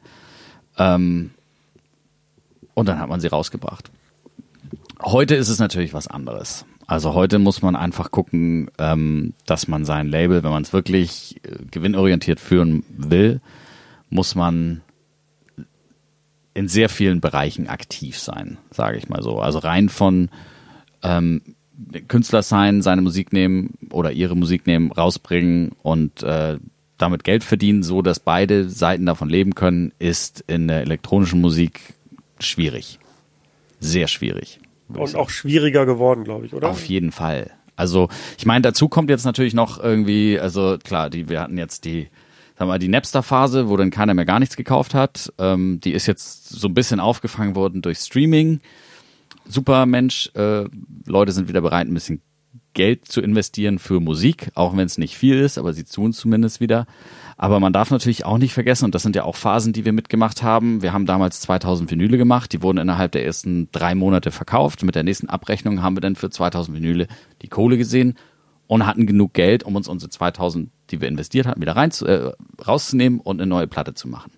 Heute ist es so, wenn jetzt jemand fragt, so, hey, wie ist euer letztes Album gelaufen, dann kann ich dem der Person das sagen in fünf Jahren, weil ich dann die Streaming-Zahlen der letzten fünf Jahre habe und dann kann ich sagen, oh, guck mal, ist ganz gut gelaufen. Aber man hat dieses sofortige Feedback nicht mehr. Nicht, ich sag mal, ja, das Feedback, ob es gut oder schlecht ist und natürlich auch das monetäre Feedback hat man nicht sofort. Man weiß es einfach nicht. Sieht gut aus, aber das, die, die Streaming-Sachen kommen halt ganz langsam dann so reingeträufelt und das reicht nicht, um nochmal äh, die nächste Auflage äh, von Vinylen zu machen. Und bei Vinylauflagen reden wir halt von 300 bis 500 heutzutage. Und das, äh, jeder, der rechnen kann, weiß, dass sich das nicht, äh, das, das trägt sich halt nicht. Nee, ist ja heutzutage auch tatsächlich so bei allen Künstlern, dass dieses Musikproduzieren ja dann nur so eine Rampe ist dafür, um Konzerte und Shows auszuverkaufen, um da dann das Geld wieder reinzuholen. Genau. Oder vielleicht Genau, im ja. besten Fall noch durch Merch, aber nicht wirklich durch den Plattenverkauf. Ja, wir haben was haben wir mal ge, äh, gelernt. Früher haben haben große Bands wie was weiß ich, die Stones sind früher auf Tour gegangen, um ihr Album zu promoten. Und heute machen sie ein Album, um ihre Tour zu promoten. Ja, sehr, genau so, ja, tatsächlich. Ja, so ist es. ähm, ja gut, nach Criminal Records kam dann noch Balsal Records 2009. Äh, nee, Basa Records haben wir sogar, glaube ich, schon 2007 gegründet. Oder mich falsch informiert. Ich meine 2007. Zumindest haben wir da den Club gemacht. In Das wollte ich gerade Hamburg, fragen, inwieweit hängt das mit dem Club auf der Reeperbahn zusammen? ja. ähm, Das hängt, das hängt jetzt nicht mehr zusammen, aber damals gab es noch einen dritten Partner. Ähm, mit dem haben wir quasi Basa gegründet und der Deal war, er kümmert sich um den Club und wir halt um das Label. Und das lief auch lange sehr gut. Es war ja unser, unser Wohnzimmer für viele Jahre, haben da das Auflegen oder ich zumindest, äh, äh, das ist so die alte Schule gewesen, machst halt irgendwie ein Warm-up ähm, und dann musst du halt da nochmal irgendwie sechs Stunden da ausharren und dann machst du nochmal irgendwie äh, das, äh, die After Hour oder das Ende halt irgendwie. Ähm, und das haben wir wirklich viele Monate wochenlang gemacht oder vier Jahre eigentlich. Und ähm, war eine sehr extreme äh, schöne Zeit und äh, ja, das ging dann irgendwann mal, hat sich das halt so ein bisschen, äh, wie sagt man da so, verwaschen, was was die was die Ziel, was die, was das Ziel angeht von Basel oder was die Richtung angeht von Basel. Und deswegen haben wir uns dann getrennt. Und äh, jeder geht seinen Weg. Und ich glaube, der Dritte, der damals im Bunde war, der hat jetzt auch nichts mehr mit Basel zu tun. Deswegen ist es immer so komisch, wenn ich in Hamburg bin oder wenn ich das irgendwo sehe, Basel. Ich meine, wir sind die Gründer von Basel und wir haben nichts mehr mit dem Laden zu tun, aber den gibt's noch. Ist irgendwie eigenartig. ist ein komisches Gefühl, aber mein Gott, so ist es halt im Leben. No. Ja, in der Zeit, als ich in Hamburg äh, gewohnt habe, haben, hat Judy Records da ja immer seine Partys gehabt, Donnerstag. Die haben das Donnerstag immer gemacht, genau. Das ja, war noch schön. Das, das, war da, waren wir schon raus, ja. Nee, die hatten, waren, nee, nee, ich glaube, die hatten da Donnerstag am Ende, hatten die ja ihre New Rave Partys immer gemacht, da waren wir doch noch. Echt? Ja, aber da waren oder? wir schon, nee, ich glaube nicht mehr. Ah, egal. Ja, weiß ich nicht mehr. So war vielleicht am Ende dann. Ja, so, das ja. war, aber es war, genau, es war eine interessante, war eigentlich eine schöne Phase, weil mal so, so, solche Sachen das war eigentlich für uns waren das auch die ersten Schritte, so etwas mal zu verbinden. Also irgendwie die, die Philosophie eines Labels mit Veranstaltungen zu verbinden und einfach mal zu gucken, wie macht man das gut, wie macht man das richtig, was kann man für Fehler machen. Also es war wieder, es war eine super anstrengende Zeit und am Ende auch ein bisschen frustrierend so. Ja. Ähm, aber wie es immer ist, ein Jahr später setzt man sich hin und stellt fest, hey, ich habe eigentlich eine, eine, ganze Menge daraus gelernt, die wir ja heute mit unseren Veranstaltungen, mit den Montagen, die wir jetzt in der Ipse machen, auch umsetzen können. Und wo wir gelernt haben, dass es kommt so aus der Zeit, haben wir die Fehler gesehen, die man macht und die positiven Dinge gesehen, die man macht. Und man kann das eigentlich immer, immer gute Sachen mitnehmen, auch aus solchen vermeintlich traurigen Geschichten. So. Ähm, waren die Labels denn dann immer so nahtlos hintereinander? Also Criminal Records war zu Ende, dann kam Balsal oder liegt das parallel noch? Also bei Criminal Records, das ist uns ist nachher so ein bisschen ausgelaufen, weil wir festgestellt haben, ähm, das ist, mein, wir waren da irgendwie sehr euphorisiert am Anfang oder eigentlich die ganze Zeit und haben dann auch so Sachen gesigned von irgendwie Franzosen, die eigentlich vom Stil gar nicht so richtig passten. Und wir haben irgendwann festgestellt, wir waren immer begeistert und haben gemacht, gemacht, gemacht, gemacht und es hat ja auch funktioniert. Und wir haben irgendwann für uns festgestellt, dass uns, dass wir so keinen richtig roten Faden im Sound haben, im Design. Also es war einfach so ein, ja, wie man schon gemerkt hat, so ein ja, so ein Spaßding, mehr so ein Hobbyding. Ja, so. Und dann, Gehversuche. Genau. Und dann haben wir gesagt, okay, lass das mal beiseite stellen und dann mit Basal wirklich da ganz professionell rangehen. Und da haben, sind wir auch ganz, wirklich ganz anders gestartet. Ähm, und das war dann mit so ein bisschen Abstand, ne? Aber ich genau. glaube, die Idee, Basal zu machen, war relativ schnell da, aber dann, ich sag mal, die Konzeption, die Vorbereitung, die Releases suchen, die Releases vorbereiten, die Releases teilweise auch selber produzieren, das hat natürlich ein bisschen gedauert. So. Und dann habt ihr 2010 Suhl gegründet und seid nach Berlin gegangen beide. Ich habe gelesen, nicht wegen der Musikindustrie hier, sondern weil die Mieten günstig waren. Ist das richtig? Jein. Also ich bin ja 2004 schon nach Berlin gekommen. Ach so. Ähm, wegen der Musik, weil mein Bruder, ich äh, ist so ein Jahr vorher, ich glaube 2003 ist er schon nach Berlin gezogen. Und ähm, das hat für mich einfach Sinn gemacht, weil ich bin ja damals aus Kanada nach Hamburg gezogen, weil, weil in Hamburg gab es noch viel Musikindustrie oder halt einfach viel, viele Kreative. Und die sind alle irgendwie nach Berlin ausgewandert und, und irgendwann mal habe ich das halt gemerkt, so für mich, dass ich das, glaube ich, rechne, äh, dass sich das lohnen würde, wenn ich da auch mal nach Berlin ziehe. Und ähm, genau, das habe ich 2004 gemacht und hatte da zu dem Zeitpunkt auch viel noch mit meinem Bruder produziert. Also ich habe ja mit ihm, er hat ja viele so Hip-Hop-Projekte gehabt und ähm, habe da sehr viel als sein quasi Producer äh, gemacht. Und Trau dich ruhig, dass äh, die Hörer lieben die Nebengeräusche. nee, ist jetzt okay.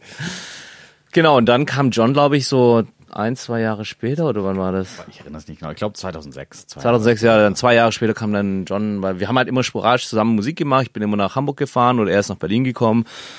Und irgendwann mal wurde das einfach, hat das Überhand genommen und es hat, wir haben einfach gemerkt, es macht einfach Spaß, zusammen Musik zu machen. Und wir wollen das mal so mal ein bisschen festigen einfach. Und das war für ihn natürlich noch ein härterer Schritt. Da kann er, also einfach so seinen Job zu verlassen, sowas, aber das kann er gleich erzählen. Und äh, ja, 2006 ist er dann nach Berlin gekommen und hat gesagt, so jetzt machen wir zusammen Musik. Und das war dann so ein Full Commitment von seiner Seite und auch von meiner Seite. Und das Commitment ist immer noch da, nach 14 Jahren.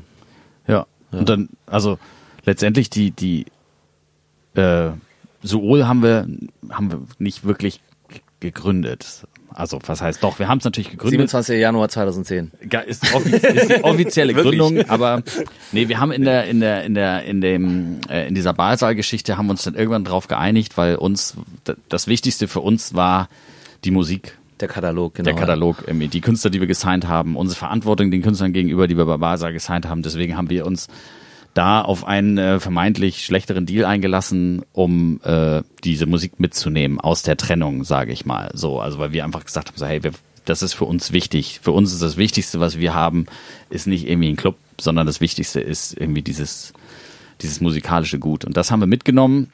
Also die Rechte an den Songs oder was? Genau, ja. Und äh, ich meine, weißt du, das ist äh, das ist äh, die Verpflichtung äh, in solchen Verträgen ist, ist rauszubringen, aber viel mehr dann auch nicht. Und wir, wir hatten, wir haben eine emotionale Verpflichtung unseren Künstlern gegenüber ganz anders gehabt, weil wir also mit allen gut klargekommen sind. Und äh, deswegen haben wir gesagt, wir wollen die, die Rechte haben, um die auch weiter zu verwerten und dem, dem, dem da äh, nachzukommen. Und da haben wir quasi äh, aus den ersten zwölf Balsa-Releases, die haben wir dann in Sool gedreht. Das heißt, Sool die Sool 1 bis 12 war mal die Basal 1 bis 12 und die 13 ist dann die erste So, ja. echte Sool, die wir auch selber äh, produziert haben. So war quasi der Wechsel. Friday Night Lights. War das auch, äh, weil du gerade sagtest, dass John seinen Job aufgegeben hat, war das der Moment, wo er gesagt hat, wir leben jetzt von Musik? Oder ich meine, gut, bei dir, wenn du so ähm, Jobs Nee, das kam hast, schon vorher.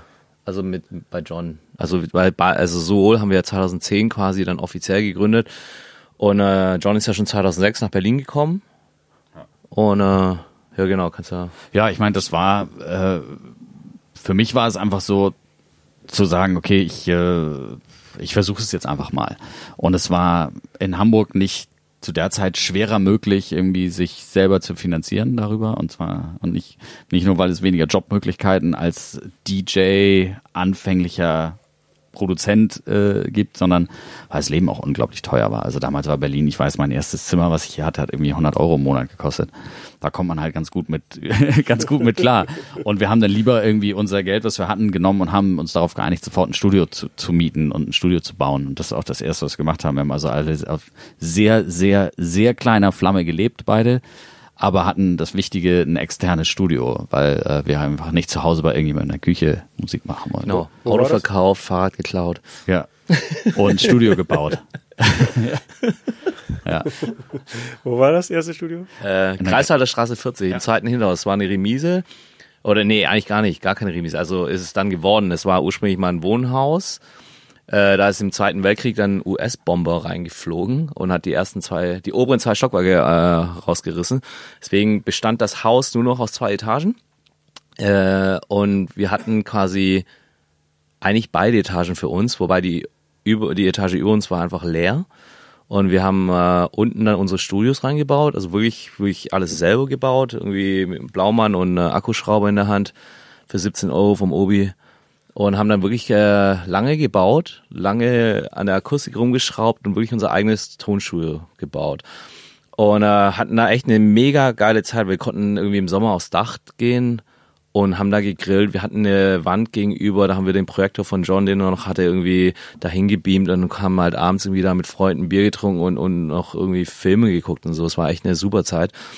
Und äh, daraus sind jetzt leider natürlich Luxuslofts entstanden. Natürlich. Also ich war da neulich mal, bin da vorbeigelaufen, bin tatsächlich reingelaufen in den zweiten Hinterhof und äh, es ist halt ein mega Luxus-Lofts und mit, Kinder, äh, mit, mit Spielplatz vorne und Pipapo.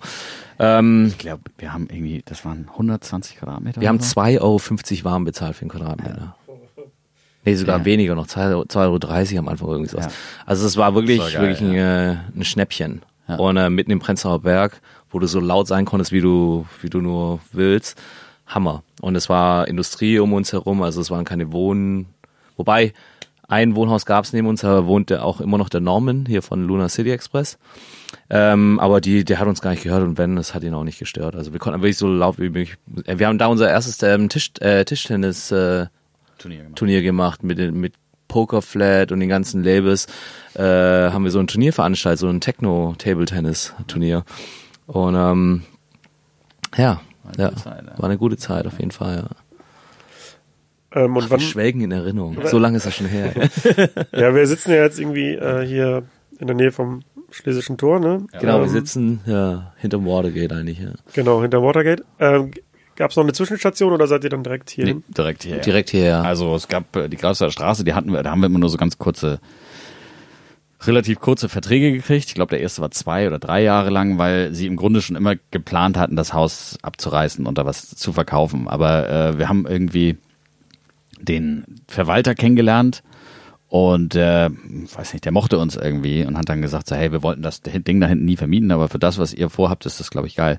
Und dann haben wir immer nur so Anschlussverträge gekriegt. Also der Vertrag ist ausgelaufen, dann dachten sie eigentlich, okay, ihr müsst jetzt raus. Und dann haben wir nochmal mit ihm geredet und hat gesagt, okay, komm, das ist jetzt, ehe die das verkauft haben, könnt ihr noch mal ein Jahr da rein. So, ihr müsst mir nur versprechen, dass ihr bald rausgeht, sobald es weg ist. Und so ging es dann immer weiter, immer noch mal ein halbes Jahr, noch mal ein halbes Jahr. Und dann haben wir äh, so ein bisschen über Umwege das Ding hier gefunden, was eigentlich in einem ähnlichen Zustand war, nämlich einfach nur eine große Industrieetage, wo wir dann alles reingebaut haben.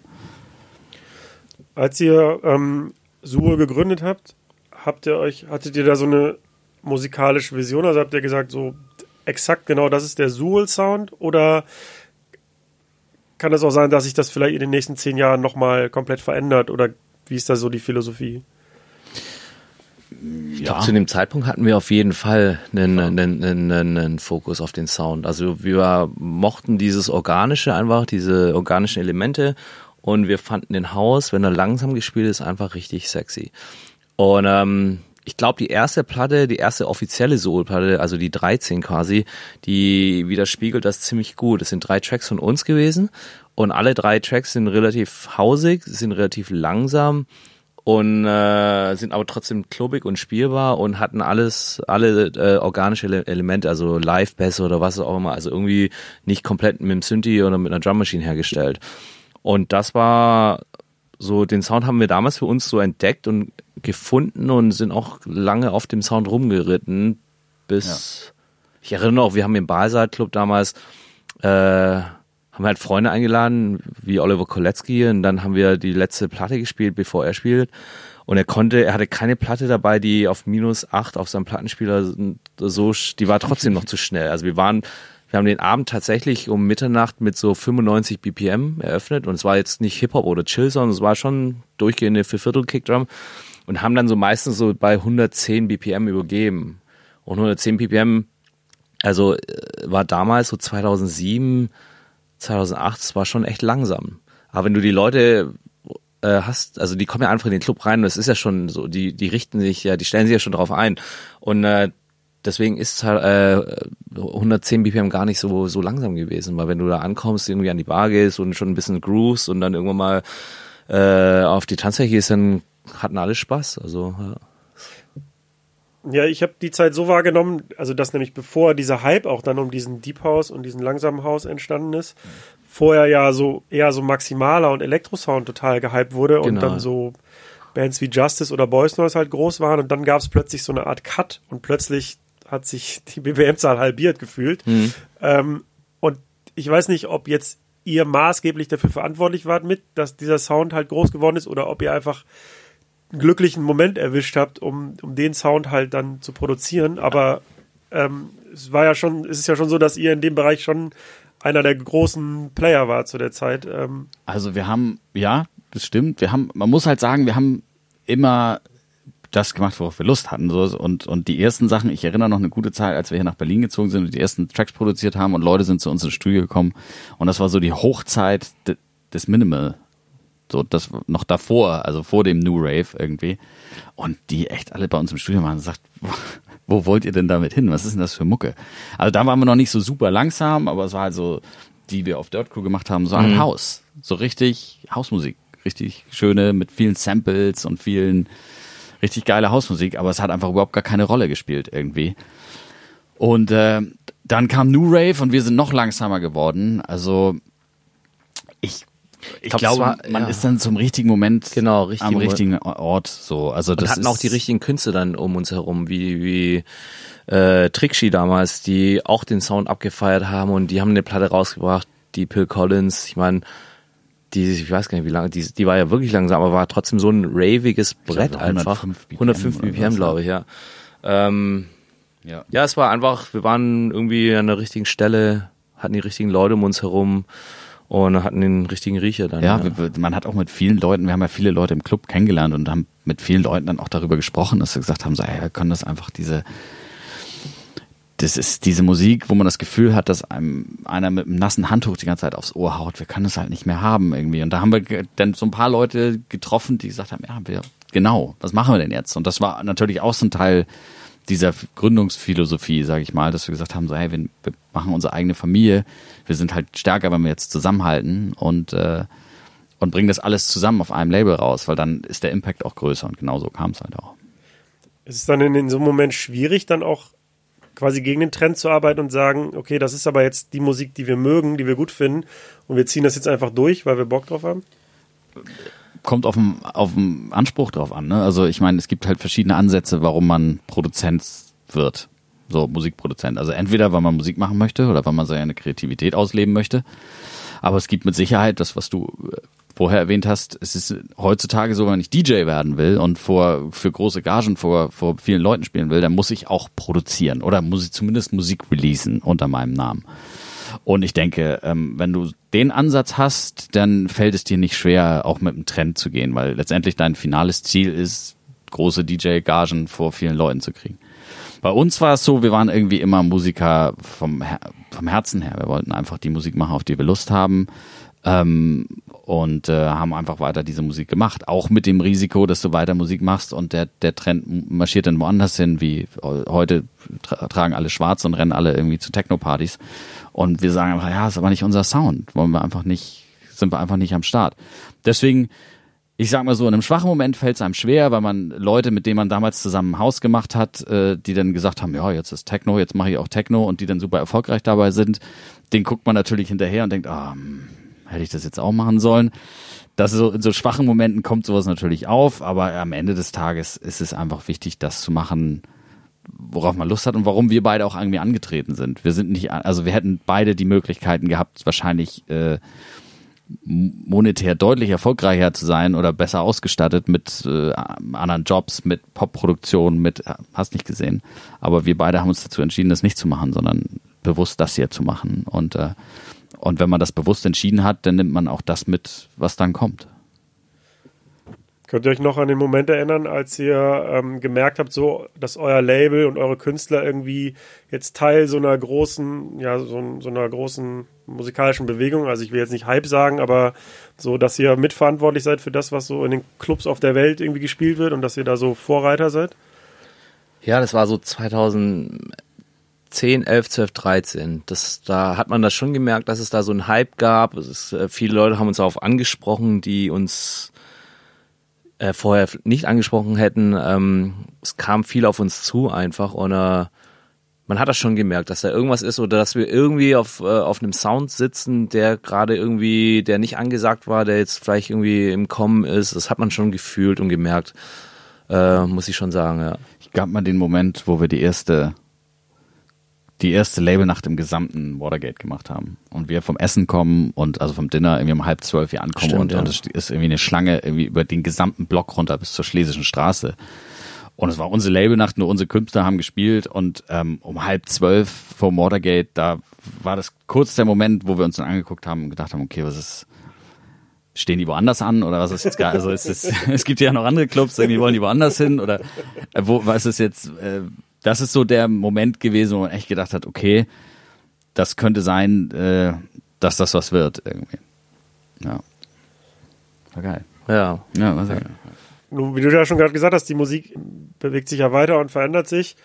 Ähm, auch der Sound auf eurem Label hat sich ein bisschen verändert, aber auch nicht so stark. Ist vielleicht ein bisschen discoider geworden, aber wie du schon sagst, ihr macht jetzt nicht Techno, nur weil es gerade in ist hat denn so ein Trend dann oder das, was in den Clubs passiert, trotzdem irgendwie einen Einfluss auf eure Arbeit oder macht ihr euch da ganz frei von?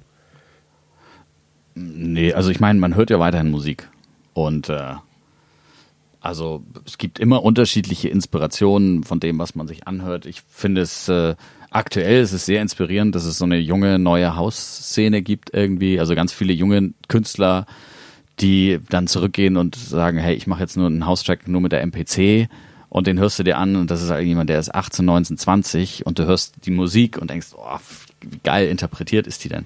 Also ganz, du gibt ganz viele Sachen, die, die jetzt aktuell gerade laufen, die wieder sehr inspirierend sind, muss ich sagen. Das ist aber so vor zwei Jahren anders gewesen. Vor zwei Ja. Jahren war es wirklich so, dass da hast du Promos gehört oder bist auf Tracksource unterwegs gewesen und hast solche Pro. Das sehe ich auch heute noch, wenn ich durch meine DJ-Ordner gehe. Da habe ich dann wirklich so in einem Monat einen Track hinzugefügt, weil ich wirklich einfach nichts gefunden habe, was mich irgendwie angefasst hat. So, das ist zum Glück in den letzten zwei Jahren wieder deutlich besser geworden. Ich finde, es gibt wieder gerade im Haus echt richtig geile Mucke. Ja, was mich auch interessieren würde, ähm, vor allen Dingen für die Hörer, die nicht so genau wissen, was ein Label eigentlich macht. Ähm, ihr begleitet ja den Künstler im Grunde von dem Moment, wo er, wo er seinen Track mitbringt oder vielleicht sogar noch einen Moment davor, wo er mit der Idee für einen Track zu euch kommt, bis am Ende der Track released wurde oder sogar noch, bis er dann die Promophase noch begleitet. Ähm, könnt ihr mal so Schritt für Schritt erklären, was passiert eigentlich hier im Label von dem Moment, wo der Künstler mit seiner Idee hier vor der Tür steht?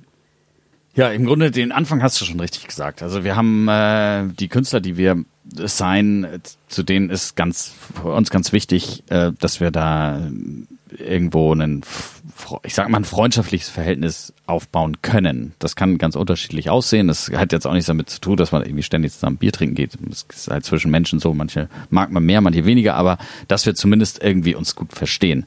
Weil auch das haben wir in der Phase äh, unseres Labels manchmal äh, dann schon gelernt, dass äh, wenn man da, äh, ich sag mal so, ein schwarzes Schaf in die Gruppe schmeißt, was tolle Musik macht, aber menschlich nicht ganz so auf der Höhe ist, äh, dann hat man da auch mehr Sorgen mit als alles andere. Das heißt, der erste Schritt ist tatsächlich bei uns immer noch, man muss sich halbwegs, äh, man muss klarkommen. Wir treffen uns mal und unterhalten uns mal oder man hat, wir haben die halt mal spielen lassen bei uns auf der Party am Montag und kennen uns. Und dann reden wir über Musik und dann kriegen wir die Demos und dann gucken wir mal, ob äh, da für uns schon was dabei ist, wo man sagen kann, da kann man eine gute EP draus bauen. Irgendwie eine EP, die auch ein bisschen den Künstler widerspiegelt ein bisschen eine Geschichte erzählt.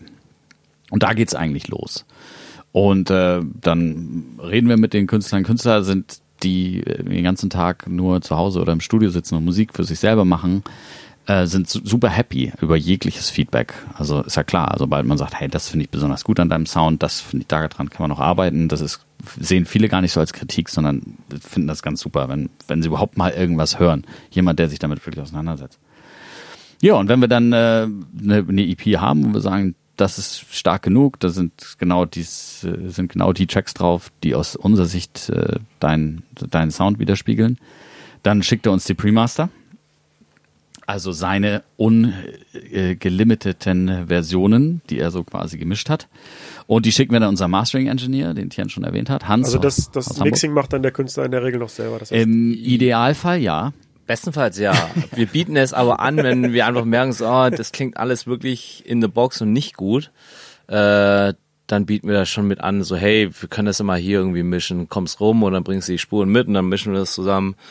Also das haben wir schon oft gemacht, äh, aber besser wäre es halt schon, wenn der Künstler mit dem mit den Premastern von alleine ankommt. Ja, ich meine, das Schöne an, an unserem Engineer Hans ist äh, wirklich sehr, sehr gut. das Sehr, noch Hans der Frage. aus Hamburg. das ist genau Hans Frage. Ist Ja. der, der ist Ja, es der gibt nicht Hans. zwei Hans, die Mastering machen in Hamburg und unser ist der Hans Frage, Der der, ist der Hans. Der Hans. Ja.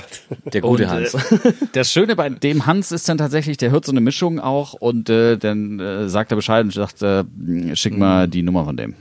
Ich rufe den mal an. Und äh, Hans ist so ein wirklich so nordisches Original. Der fährt auch mal angeln und, und, und, und das ist richtig.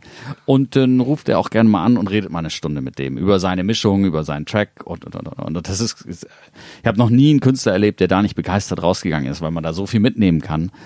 Äh, ich meine, Hans hat äh, macht alles für Pampa, macht hat früher so fünf Sterne Deluxe und so gemacht, kennt also sich in diesen ganzen Sounds aus, ist ein unglaublich guter Mastering Engineer. Und auch wirklich ein Analog-Head, also wirklich so ein Gear-Slut, also hat alle Bandmaschinen, die es gibt, hat äh, Neve-Pult, hat wirklich jedes tolle Gerät, was man sich, sich so wünschen kann. Und kann die halt auch bedienen, ja. Das ist auch noch ein wichtiger Punkt.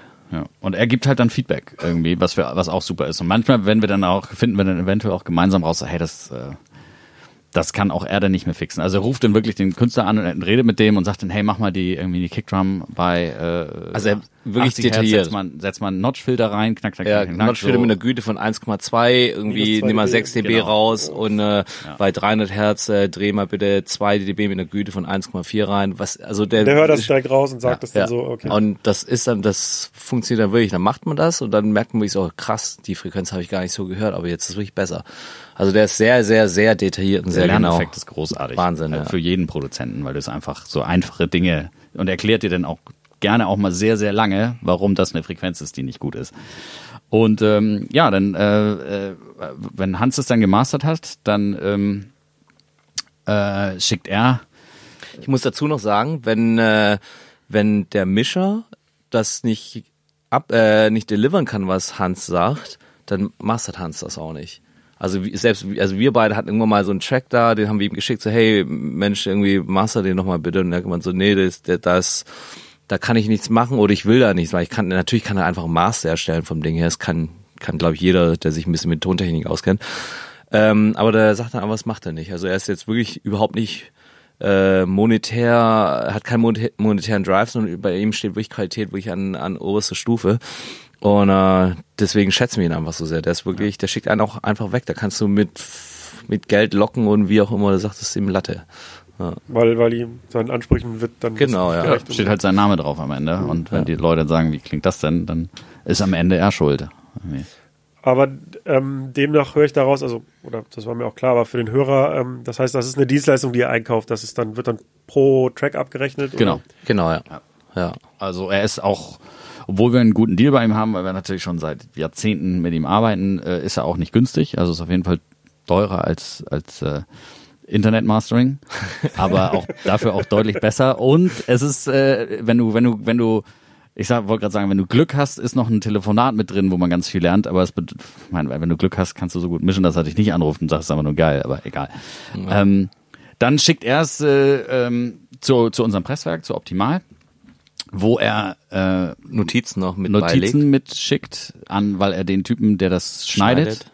Persönlich kennt und sagt, dann steht da wirklich eine, ist eine, Notiz drin, wo drin steht, hey, du musst bei folgenden Herzzahlen ein bisschen aufpassen. Ähm, und ja, dann machen die eine Testpressung. Die hören wir uns an, die hört Hans sich an und wenn wir alle happy sind, Also kriegt dann jeder so eine Vinyl geschickt. Genau, jeder so zwei, drei Stück. Äh, also das Label kriegt drei und Hans kriegt eine oder zwei. Und äh, wenn wir das alle abgenickt haben, dann geht es dort in die Produktion. Parallel dazu, ach so, da, wir können ja das Vinyl erstmal zu Ende bringen. Es geht dann in die Produktion und dann wird es unserem Vertrieb, unserem Vinylvertrieb äh, Rough Trade geliefert. So. Parallel dazu gibt's dann die digitale Version, äh, wo Hans dann uns Digitalmaster liefert, die tatsächlich anders sind als die Vinylmaster. Da gibt's auch Unterschiede, äh, weil man Vinyl eingeschränkt schneiden kann und halt beim Digitalen ist es ja im Grunde egal. Digital kann alles abgebildet werden. Äh, gibt's also einen, zweites, einen zweiten Satz Master, äh, den die schicken wir dann zu unserem ähm, Digitalvertrieb. Also eine Anlaufstelle, die das in alle Richtungen verteilt und äh, wir haben noch einen direkten Deal mit Beatport. Genau, ja. Zebralution macht den Digitalvertrieb und Beatport machen wir direkt und Ja, die sind ja hier gegenüber, Ja. kennen wir halt. genau, ja. Und äh, tragt ihr das rüber. Ja, genau. Ja, ja, genau. ja. ähm, den, den, also da liefern wir das an, da schicken wir das an. Parallel äh, müssen dazu äh, ISRC-Codes gemacht werden. Das heißt, jeder Track hat ja einen eigenen, eine eigene Identifikationsnummer quasi. Das ist das sogenannte ISRC, dass man die also wiedererkennen kann anhand Wie ein Geburtsstempel. Nummer. Das ist wie ein Geburtsstempel. Kriege ich mir die aus oder muss ich die mir irgendwie generieren lassen? Die gibt der Vertrieb einem, der Digitalvertrieb gibt einem die, weist einem die zu. Das sind dann meistens drei folgende, oder kommt drauf an, es sind vier Track-Release, vier darauf folgende Nummern, die werden dem Track zugewiesen und so wird es dann angeliefert mit, äh, Mit den Metadaten, die man ausfüllen muss. genau, mit den Metadaten, wo also drin steht Künstler, Titel, äh, ISRC-Code, genau, ähm, Alles, P- was an Info halt. alles was da ist, P und C, also äh, Copyright Protection, wer, wer die Rechte hat, ähm, Welche Komponisten alle beteiligt welche waren? Komponisten beteiligt waren und etc. Ähm, das muss man dort anliefern und dann äh, mit dem Artwork auch noch, wobei wir jetzt bei dem Thema Artwork waren, wenn man irgendwie jemanden kennt, der Photoshop hat. ist, genau. Der, der weiter das kann als ein Daumenabdruck und äh, das äh, dann in Paint oder so zu machen. äh, macht man halt ein Design, was man, was dann natürlich auch unterschiedlich ist für die Etiketten der, des Vinyls. Vielleicht macht, wir machen Full Cover, das heißt, das gesamte Cover der Vinyl wird bedruckt und die Etiketten drin. Ja, das muss man halt anliefern. Dann gibt's dazu immer die gleiche Version auch als Digitalform. Das gibt man dann den Digitalvertrieb für Beatport, Tracksource, für die ganzen Shops. Aber da schickt man dann im Grunde eine Bilddatei hin, wo das Cover drauf ist und die kümmern sich darum, dass es dann skaliert wird für die verschiedenen Genau. Kanäle oder ja, Ja. okay. Also das genau, das ist der der Riesenvorteil halt am Digitalvertrieb, dass sie, äh, dass Shops wollen es dann auch mal unterschiedlich geliefert haben. Also andere, andere Größe, die, die Files sollen irgendwie anders sein, die die Daten müssen anders sein. Und wenn man das alles machen wollen würde, dann wird man wahnsinnig. Und dafür ist der Digitalvertrieb einfach ideal. Die liefern das in jedem Shop genauso, wie er es braucht. Ähm, ja, ich muss tatsächlich äh, in der Chronologie noch einen Schritt zurückgehen, weil man sollte mit dem Künstler, wenn man es nicht selber ist, auch noch einen Vertrag machen. So. Ähm, das muss jetzt nichts Kompliziertes sein. Das Dann ein pro EP oder pro Track-Vertrag oder, gibt- oder meinst du jetzt so einen Rahmenvertrag? äh, Geht beides. Also ich sag mal so, wenn man erstmal anfängt und erstmal eine Platte macht, sollte man erstmal ein, ein sogenanntes Heads of Agreement machen. So haben wir das am Anfang auch gemacht. Klassischen Bandübernahme. Genau, ist ein Bandübernahmevertrag für dieses eine Band, so wie es halt damals war. Also für diese eine EP macht man einen Übernahmevertrag.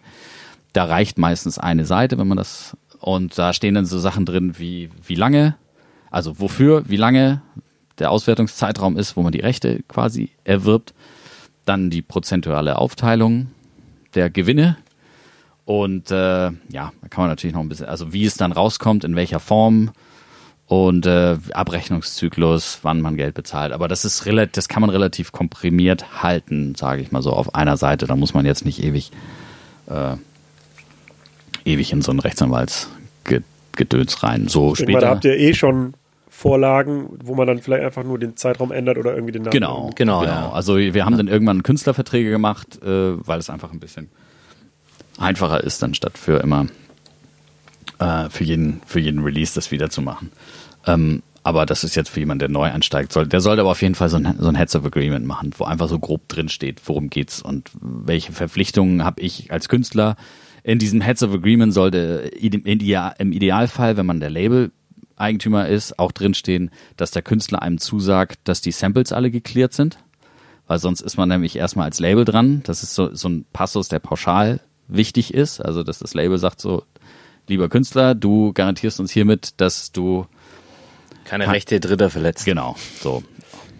Äh, wie häufig kommt es denn vor, dass angenommen ein Künstler würde sowas machen, rein hypothetisch, so wie man es aus, aus dem Hip-Hop kennt.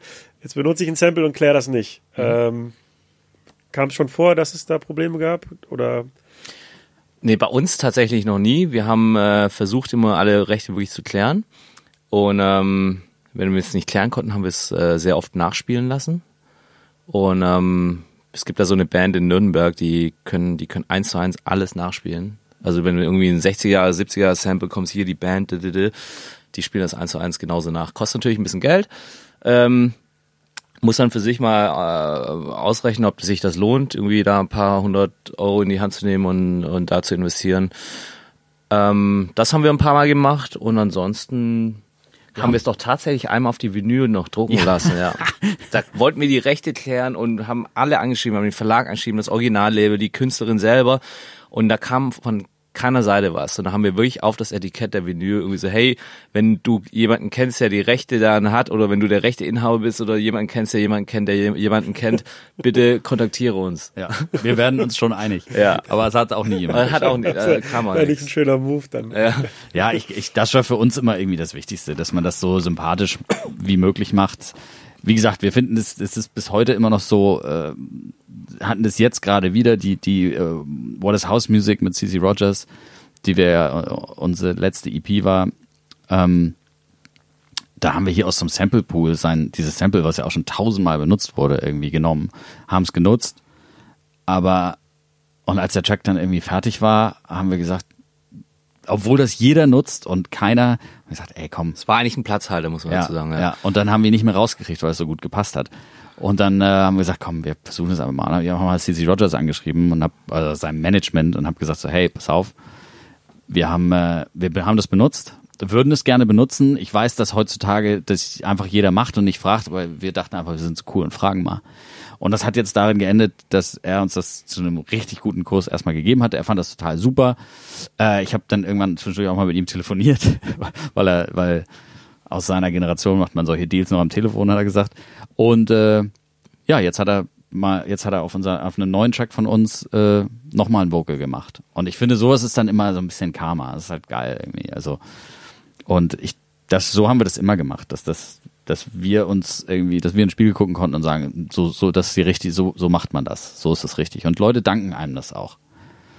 Und ähm, ja, nee, da hatten wir tatsächlich nie Probleme mit. Ne? Aber muss man drauf achten als Okay. Label. Also steht da drin, der Künstler versichert, dass er alle Rechte an dem hat, was er euch Genau, ja. liefert. Genau. Das ist sehr wichtig, ja. So, dann gibt's einen Digitalmaster. Das habt ihr mit, mit der Bilddatei von dem Cover an den digitalen Vertrieb und an Beatport geliefert. Mhm. Dann gibt es ein, eine Testpressung der Platte. Ihr nickt das ab und sagt, ja, ist cool. Go. Ähm, go, dann wird gepresst. Mhm. Wie gut kann ich denn so ein Release-Datum überhaupt vorausplanen? Kann ich dem Digitalvertrieb sagen, boah, ich, das muss am 12.03. um 15 Uhr erscheinen? Ähm, ja, ich Ja. meine, da, dadurch, dass es ist, beim Digitalvertrieb gibt's ja nicht wirklich limitierte Kapazitäten.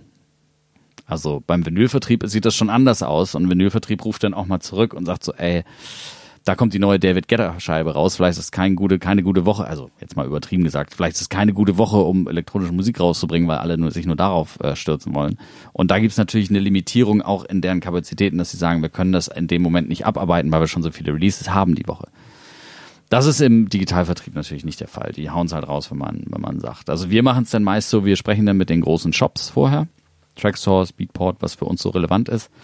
Schicken die die, die Sachen und äh, fragen dann, ob sie Lust haben, eine Exklusivität zu machen, eine Premiere zu machen, ob es irgendwie, die sind ja sehr flexibel heutzutage, dass sie sagen so, hey, wenn bei uns kann man das, bei, bei, bei Tracksource heißt es dann Promo-Phase, da kann man es als Promo dann kaufen. Und ähm, dann haben sie es exklusiv für eine Woche oder zwei und dafür sichern sie einem zu, dass sie mehrere Banner schalten und und und. Okay, das heißt, man, der Track ist dann nur bei Tracksource erhältlich für die Zeit und dafür revanchieren sie sich dann mit extra Werbung sozusagen. Mit Genau, extra. Werbung. Ich glaube, also bei Beatport ist es auf jeden Fall so, dass der, die Tracks auch deutlich teurer sind. Ich glaube, die kosten 2,49 das, das, das Ja. Stück. Und bei Tracksource sind sie ein bisschen teurer. Also man kriegt dann auch ein bisschen höher abgerechnet, irgendwie so als, als, äh, als Label. Und das kann man mit denen natürlich, irgendwann hat man mit denen mal eine offene Leitung und dann kann man mit denen drüber sprechen und dann gibt man seinem Digitalvertrieb Bescheid und sagt, hey, pass mal auf, Tracksource kommt dann und dann raus und äh, alle anderen äh, Spotify etc., Beatport, iTunes, alles andere kommt zwei Wochen später oder eine Woche später, was auch immer man mit denen ausdiskutiert hat, raus. Und dann kommt zack an dem Moment auch raus. Und beim äh, beim physischen Vinylvertrieb eigentlich bis auf diese Einschränkungen, die ich genannt habe, wobei das trifft meistens auf kleinere Vertriebe zu. Wir sind bei, bei Rough Trade und bei einem echt großen Vertrieb, da gibt es eigentlich keine Engpässe. Die hauen das raus, wenn wir sagen, dass das raus soll. Angenommen jetzt die Vinyl, das Presswerk sagt, ja, sorry, wir kommen nicht nach, so, wir brauchen eine Woche länger. Jetzt habt ihr aber das Release schon geplant digital und das soll gleichzeitig rauskommen. Könnte ich dann auch noch sagen, kurzfristig so, können wir das mal um eine Ja. Woche verschieben oder wie, wie kurzfristig kann man da noch eingreifen? Man kann sehr kurzfristig, also gerade im digitalen Bereich kann man sehr kurzfristig einschalten. Ähm, also man kann einfach sagen, so ja, es geht jetzt einfach nicht, wir müssen das eine Woche schieben. Und also meine Freundin arbeitet ja beim Digitalvertrieb und ich habe erlebt, dass sie Sachen, wo ich um 12 Uhr Mitternacht freischalten konnte, musste, weil das dann da online ging und äh, das geht relativ, das ist zwar mit Stress verbunden, weil man ja versucht, zeit, äh, weltweit zeitgleich einen Release zu machen und in Australien ist es natürlich anders, anders äh, eine andere Uhrzeit wie in Los Angeles. Und dann wird's, äh, muss halt ein bisschen koordiniert werden, aber das ist technisch alles möglich. Und ähm, ja, also man sollte aber trotzdem irgendwie mindestens vier Monate, wenn man den Vinyl-Release einplant, mindestens vier Monate vor Release alles so langsam angehen. Also Anlieferung und das Also der Master am Track muss besten vier Monate vorher fertig sein. bevor mindestens, ja, bestensfalls, ja. Ähm, ja, wenn ich jetzt noch äh, nicht auf meine eigene Promo-Power äh, vertraue, sondern sage, ich, ich brauch, möchte gerne irgendwie noch eine Pro- PR-Agentur oder eine Promo-Agentur beauftragen, die den Track verteilen oder den Release verteilen, dann muss man das auch noch parallel angehen. Also kontaktiert eine, eine Promo-Agentur, die dann für einen zum Beispiel DJ-Promo macht, die haben einen DJ-Pool von 100 DJs, die die man anklicken kann und sagen, hier, das, das, ich möchte gerne, dass die DJs äh, das kriegen.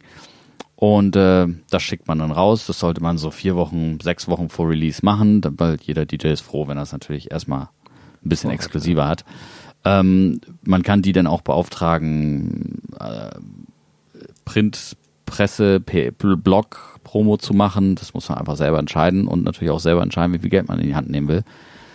Ähm, ja, das sollte man parallel auch noch angehen. Also und, und wie Tien schon richtig gesagt hat, der Zeitrahmen wird schwer von der Vinyl äh, vorgegeben, weil die Vinylherstellung inzwischen so lange dauert. Aber vier Monate ist in etwa, also wenn wir heute sagen, let's go, dann ist in vier Monaten etwa bei uns Release Date. So lang ist dann schon die Vorlaufzeit.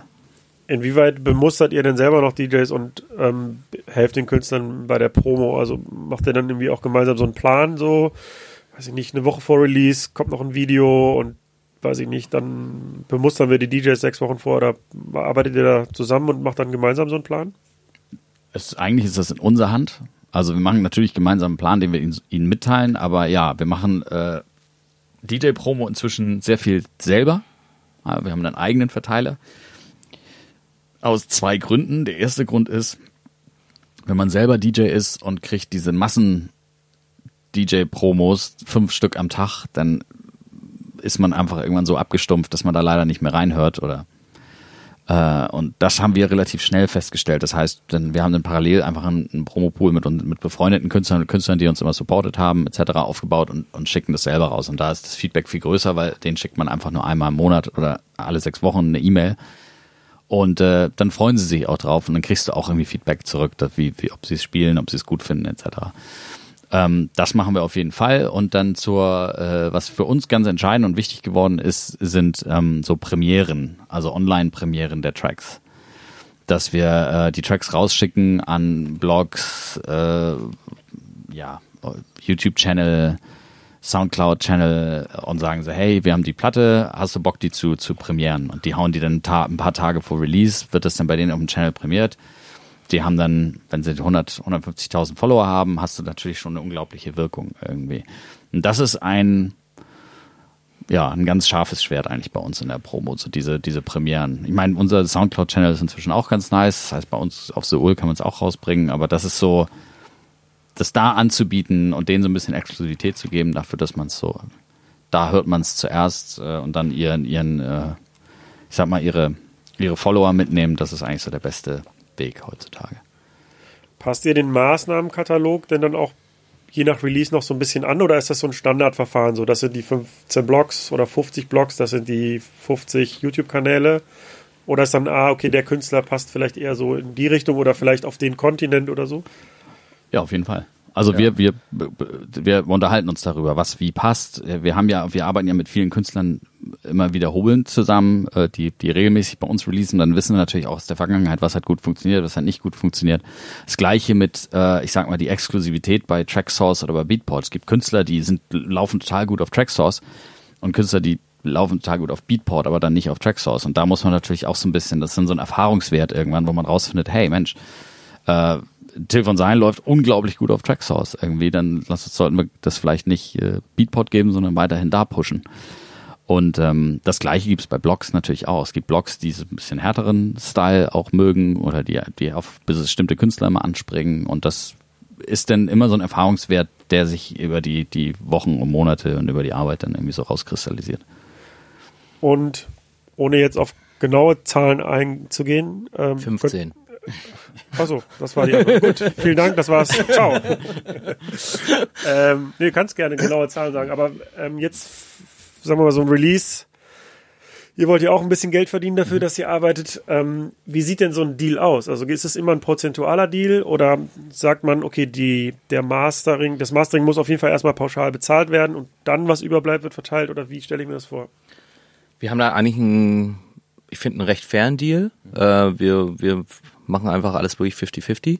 Wir haben Kosten, die wir mit den Künstlern ab, äh, besprechen, wenn wir sagen so, hey, wir haben hier das Mastering, es kostet halt so und so viel Geld. Das ist äh, dann bei deiner Abrechnung einfach ein, eine Kostenstelle. Oder wenn du, was ich, Goldfarbe haben willst bei deinem Vinyl, kostet das halt mehr. Das müssen wir halt besprechen, ob wir das machen wollen oder nicht. Äh, besprechen das viel mit, den, äh, mit dem Künstler so in die Kommunikation mit ihm und mit ihr. Und am Ende des Tages äh, werden alle Kosten gegengerechnet und dann wird einfach 50-50 halbiert. Also der Reingewinn wird dann einfach zwischen Genau, beiden Ja, aufgeteilt. genau. Und äh, ob wir dann ob wir dann einen Remixer für Tausende von Euro mit reingenommen haben, da hat natürlich der, ich finde sowas mal wichtig, weil es gibt Künstler, die wollen sagen dann, hey, das will ich unbedingt und dann erklärt man ihnen, dass es aber auch ihr Geld de facto ist und ähm, dann überlegen sie sich das noch zwei, dreimal und äh, wir, ich glaube, das ist eine Philosophie, mit der wir im gesamten Label, im gesamten Business immer gut gefahren sind. Entweder verdienen alle Geld oder keiner. Und das ist im- immer die beste. Das sind auch Gründe, warum frühere äh, frühere Partnerschaften von uns auseinandergegangen sind, weil wir irgendwann festgestellt haben, Moment mal, hier steckt sich immer nur die eine Seite des Geld ein und die andere nicht. Und das ist was, äh, ja, was man wirklich nur empfehlen kann. Immer prozentuale Deals auf den Gewinn sind immer das Fairste.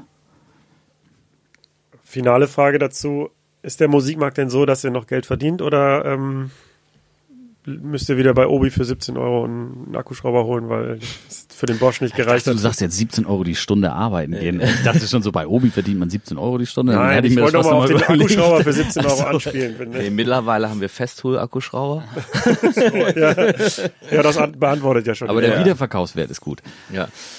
Ähm, Ja, ich, ich denke, auf deine Frage äh, kann man nur eins sagen, du musst, man muss sehr flexibel sein.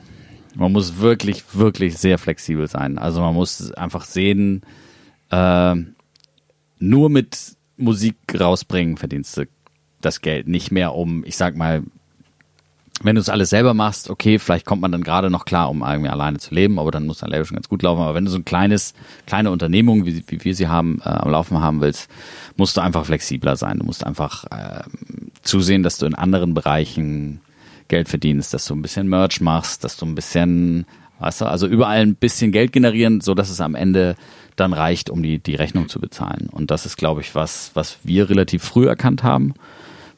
Äh, Und ähm, dann testet man einfach. Also wir machen ja auch Veranstaltungen, wir machen, ja, wie gesagt, wir machen Merch, Veranstaltungen, wir machen auch ein bisschen, wir nennen das mal so passives Künstlermanagement. Also wenn ein Künstler sagt, ich bin damit überfordert, wenn ich eine E-Mail kriege, ähm, dann lassen wir die E-Mail zu uns schicken und kümmern uns darum, um die Anfragen und nehmen dann so einen ganz kleinen prozentualen Anteil vom Künstler. Also all diese Dinge äh, muss man sich schon überlegen äh, und muss man schon, äh, ja, man muss einfach sich gut aufstellen im Label. ja, und ist eine interessante Zeit auf jeden Ja. Fall. Ja, und es ist auch echt eine Umbruchzeit, das merkt man. auch, definitiv, ja. Am Ende frage ich äh, meinen Gast und in dem Fall euch Plural Gäste äh, immer, ähm, wie es so weitergeht. Also wie wird das Label sich weiterentwickelt oder was sind eure Ideen und wie ist es mit eurem Projekt? Ähm, ja, also unser Projekt äh, ist gerade ist eigentlich ganz spannend, finde ich, weil wir haben jetzt gerade wir wir der Vorteil, wenn man Künstler auf seinem eigenen Label ist, ist, dass das, was man aus Labelsicht schon immer mal probieren wollte, was aber vielleicht einem, Kunst, äh, einem Künstler unfair gegenüber ist, das pro äh, probieren wir dann an uns selber. ähm, und wir haben das jetzt gerade gemacht. Beutet euch selber aus. Dann? Genau, wir, wir machen ganz schlechte Deals mit uns selber. Linke Tasche, rechte Tasche. Ähm, nee, wir haben jetzt gerade, äh, wir releasen gerade unser Album. Warum gerade? Weil äh, wir haben im September angefangen und äh, es kommt jeden Monat ein Track raus. Und es sind neun Tracks, dann, äh, die dann halt rauskommen ab September, die schon laufen, ähm, die wir erstens in dieser Zeit produzieren. Wir haben also nicht, im September sind wir nicht angetreten und hatten neun fertige Tracks, sondern wir hatten zwei, drei Jo. und haben gesagt, okay, wir machen jetzt ein Album und jeden Monat kommt ein Track raus. Und ähm, das bindet man, das funktioniert auch. Man kann das dann am Ende auf den digitalen Plattformen zusammenbinden zu einem Album. Wenn der letzte Track da ist, wird es automatisch ein Album. Äh, und das machen wir gerade und sind wirklich gerade in so einem Prozess, der sehr, sehr spannend ist, weil du fängst halt an mit drei Tracks, aber du weißt wirklich noch nicht, wo die Reise hingeht. Wir haben jetzt gerade eben hier gesessen und haben aus den Tracks, die wir jetzt noch gemacht haben, geguckt, welcher wird vier und welcher wird fünf und haben festgestellt, wir haben vier Und fünf fehlt. ja, warte, nee, vier und fünf haben wir, sechs und Sechs sieben fehlen. fehlen, acht und neun haben wir, so vom Spannungsbogen. Und jetzt setzen wir uns also die nächsten Wochen hin und machen da nochmal ein paar Platten.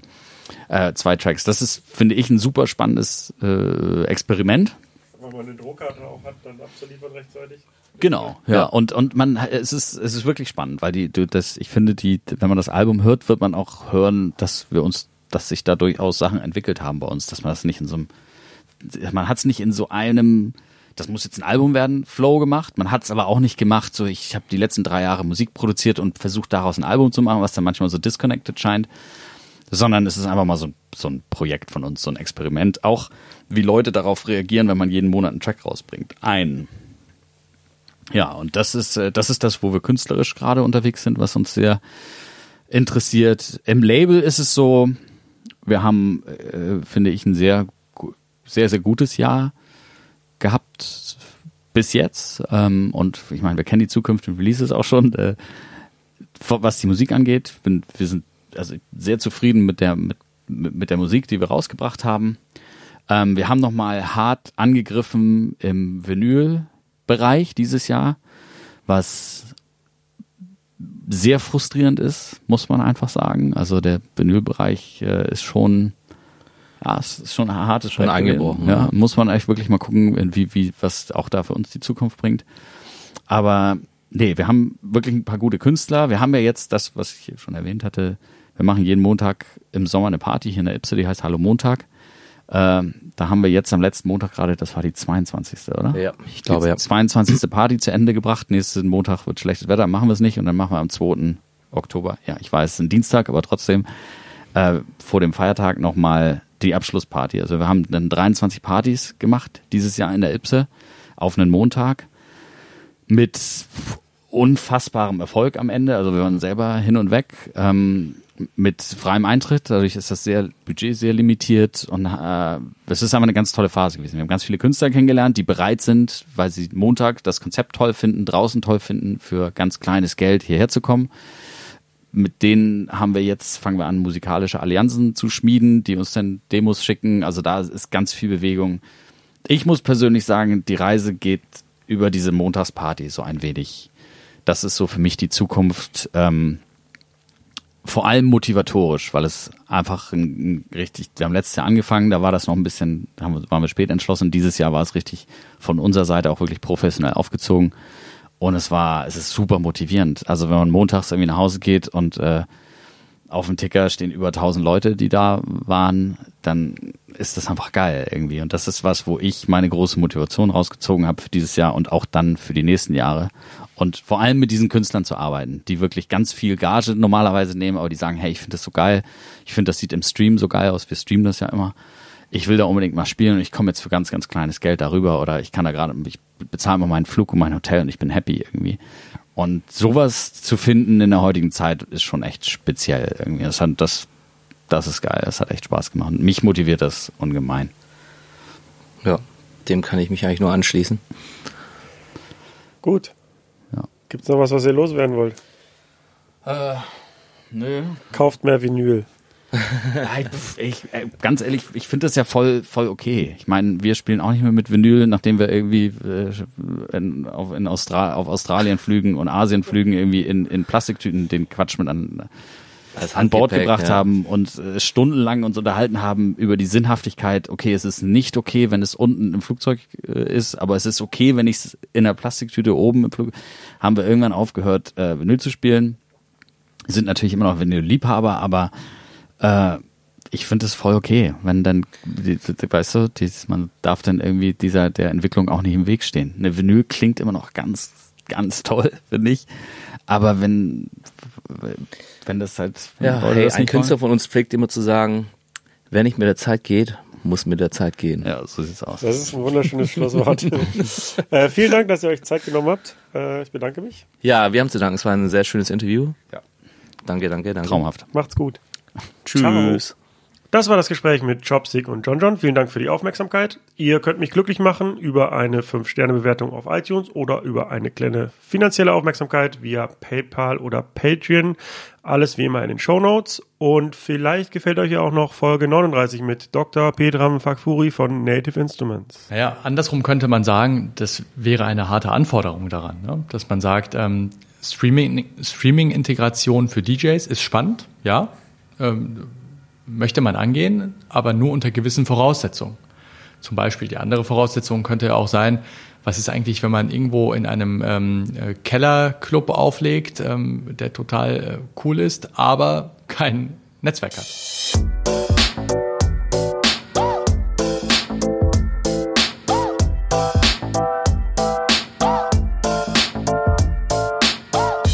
Über Nacht mit. Steve Clash. Clash.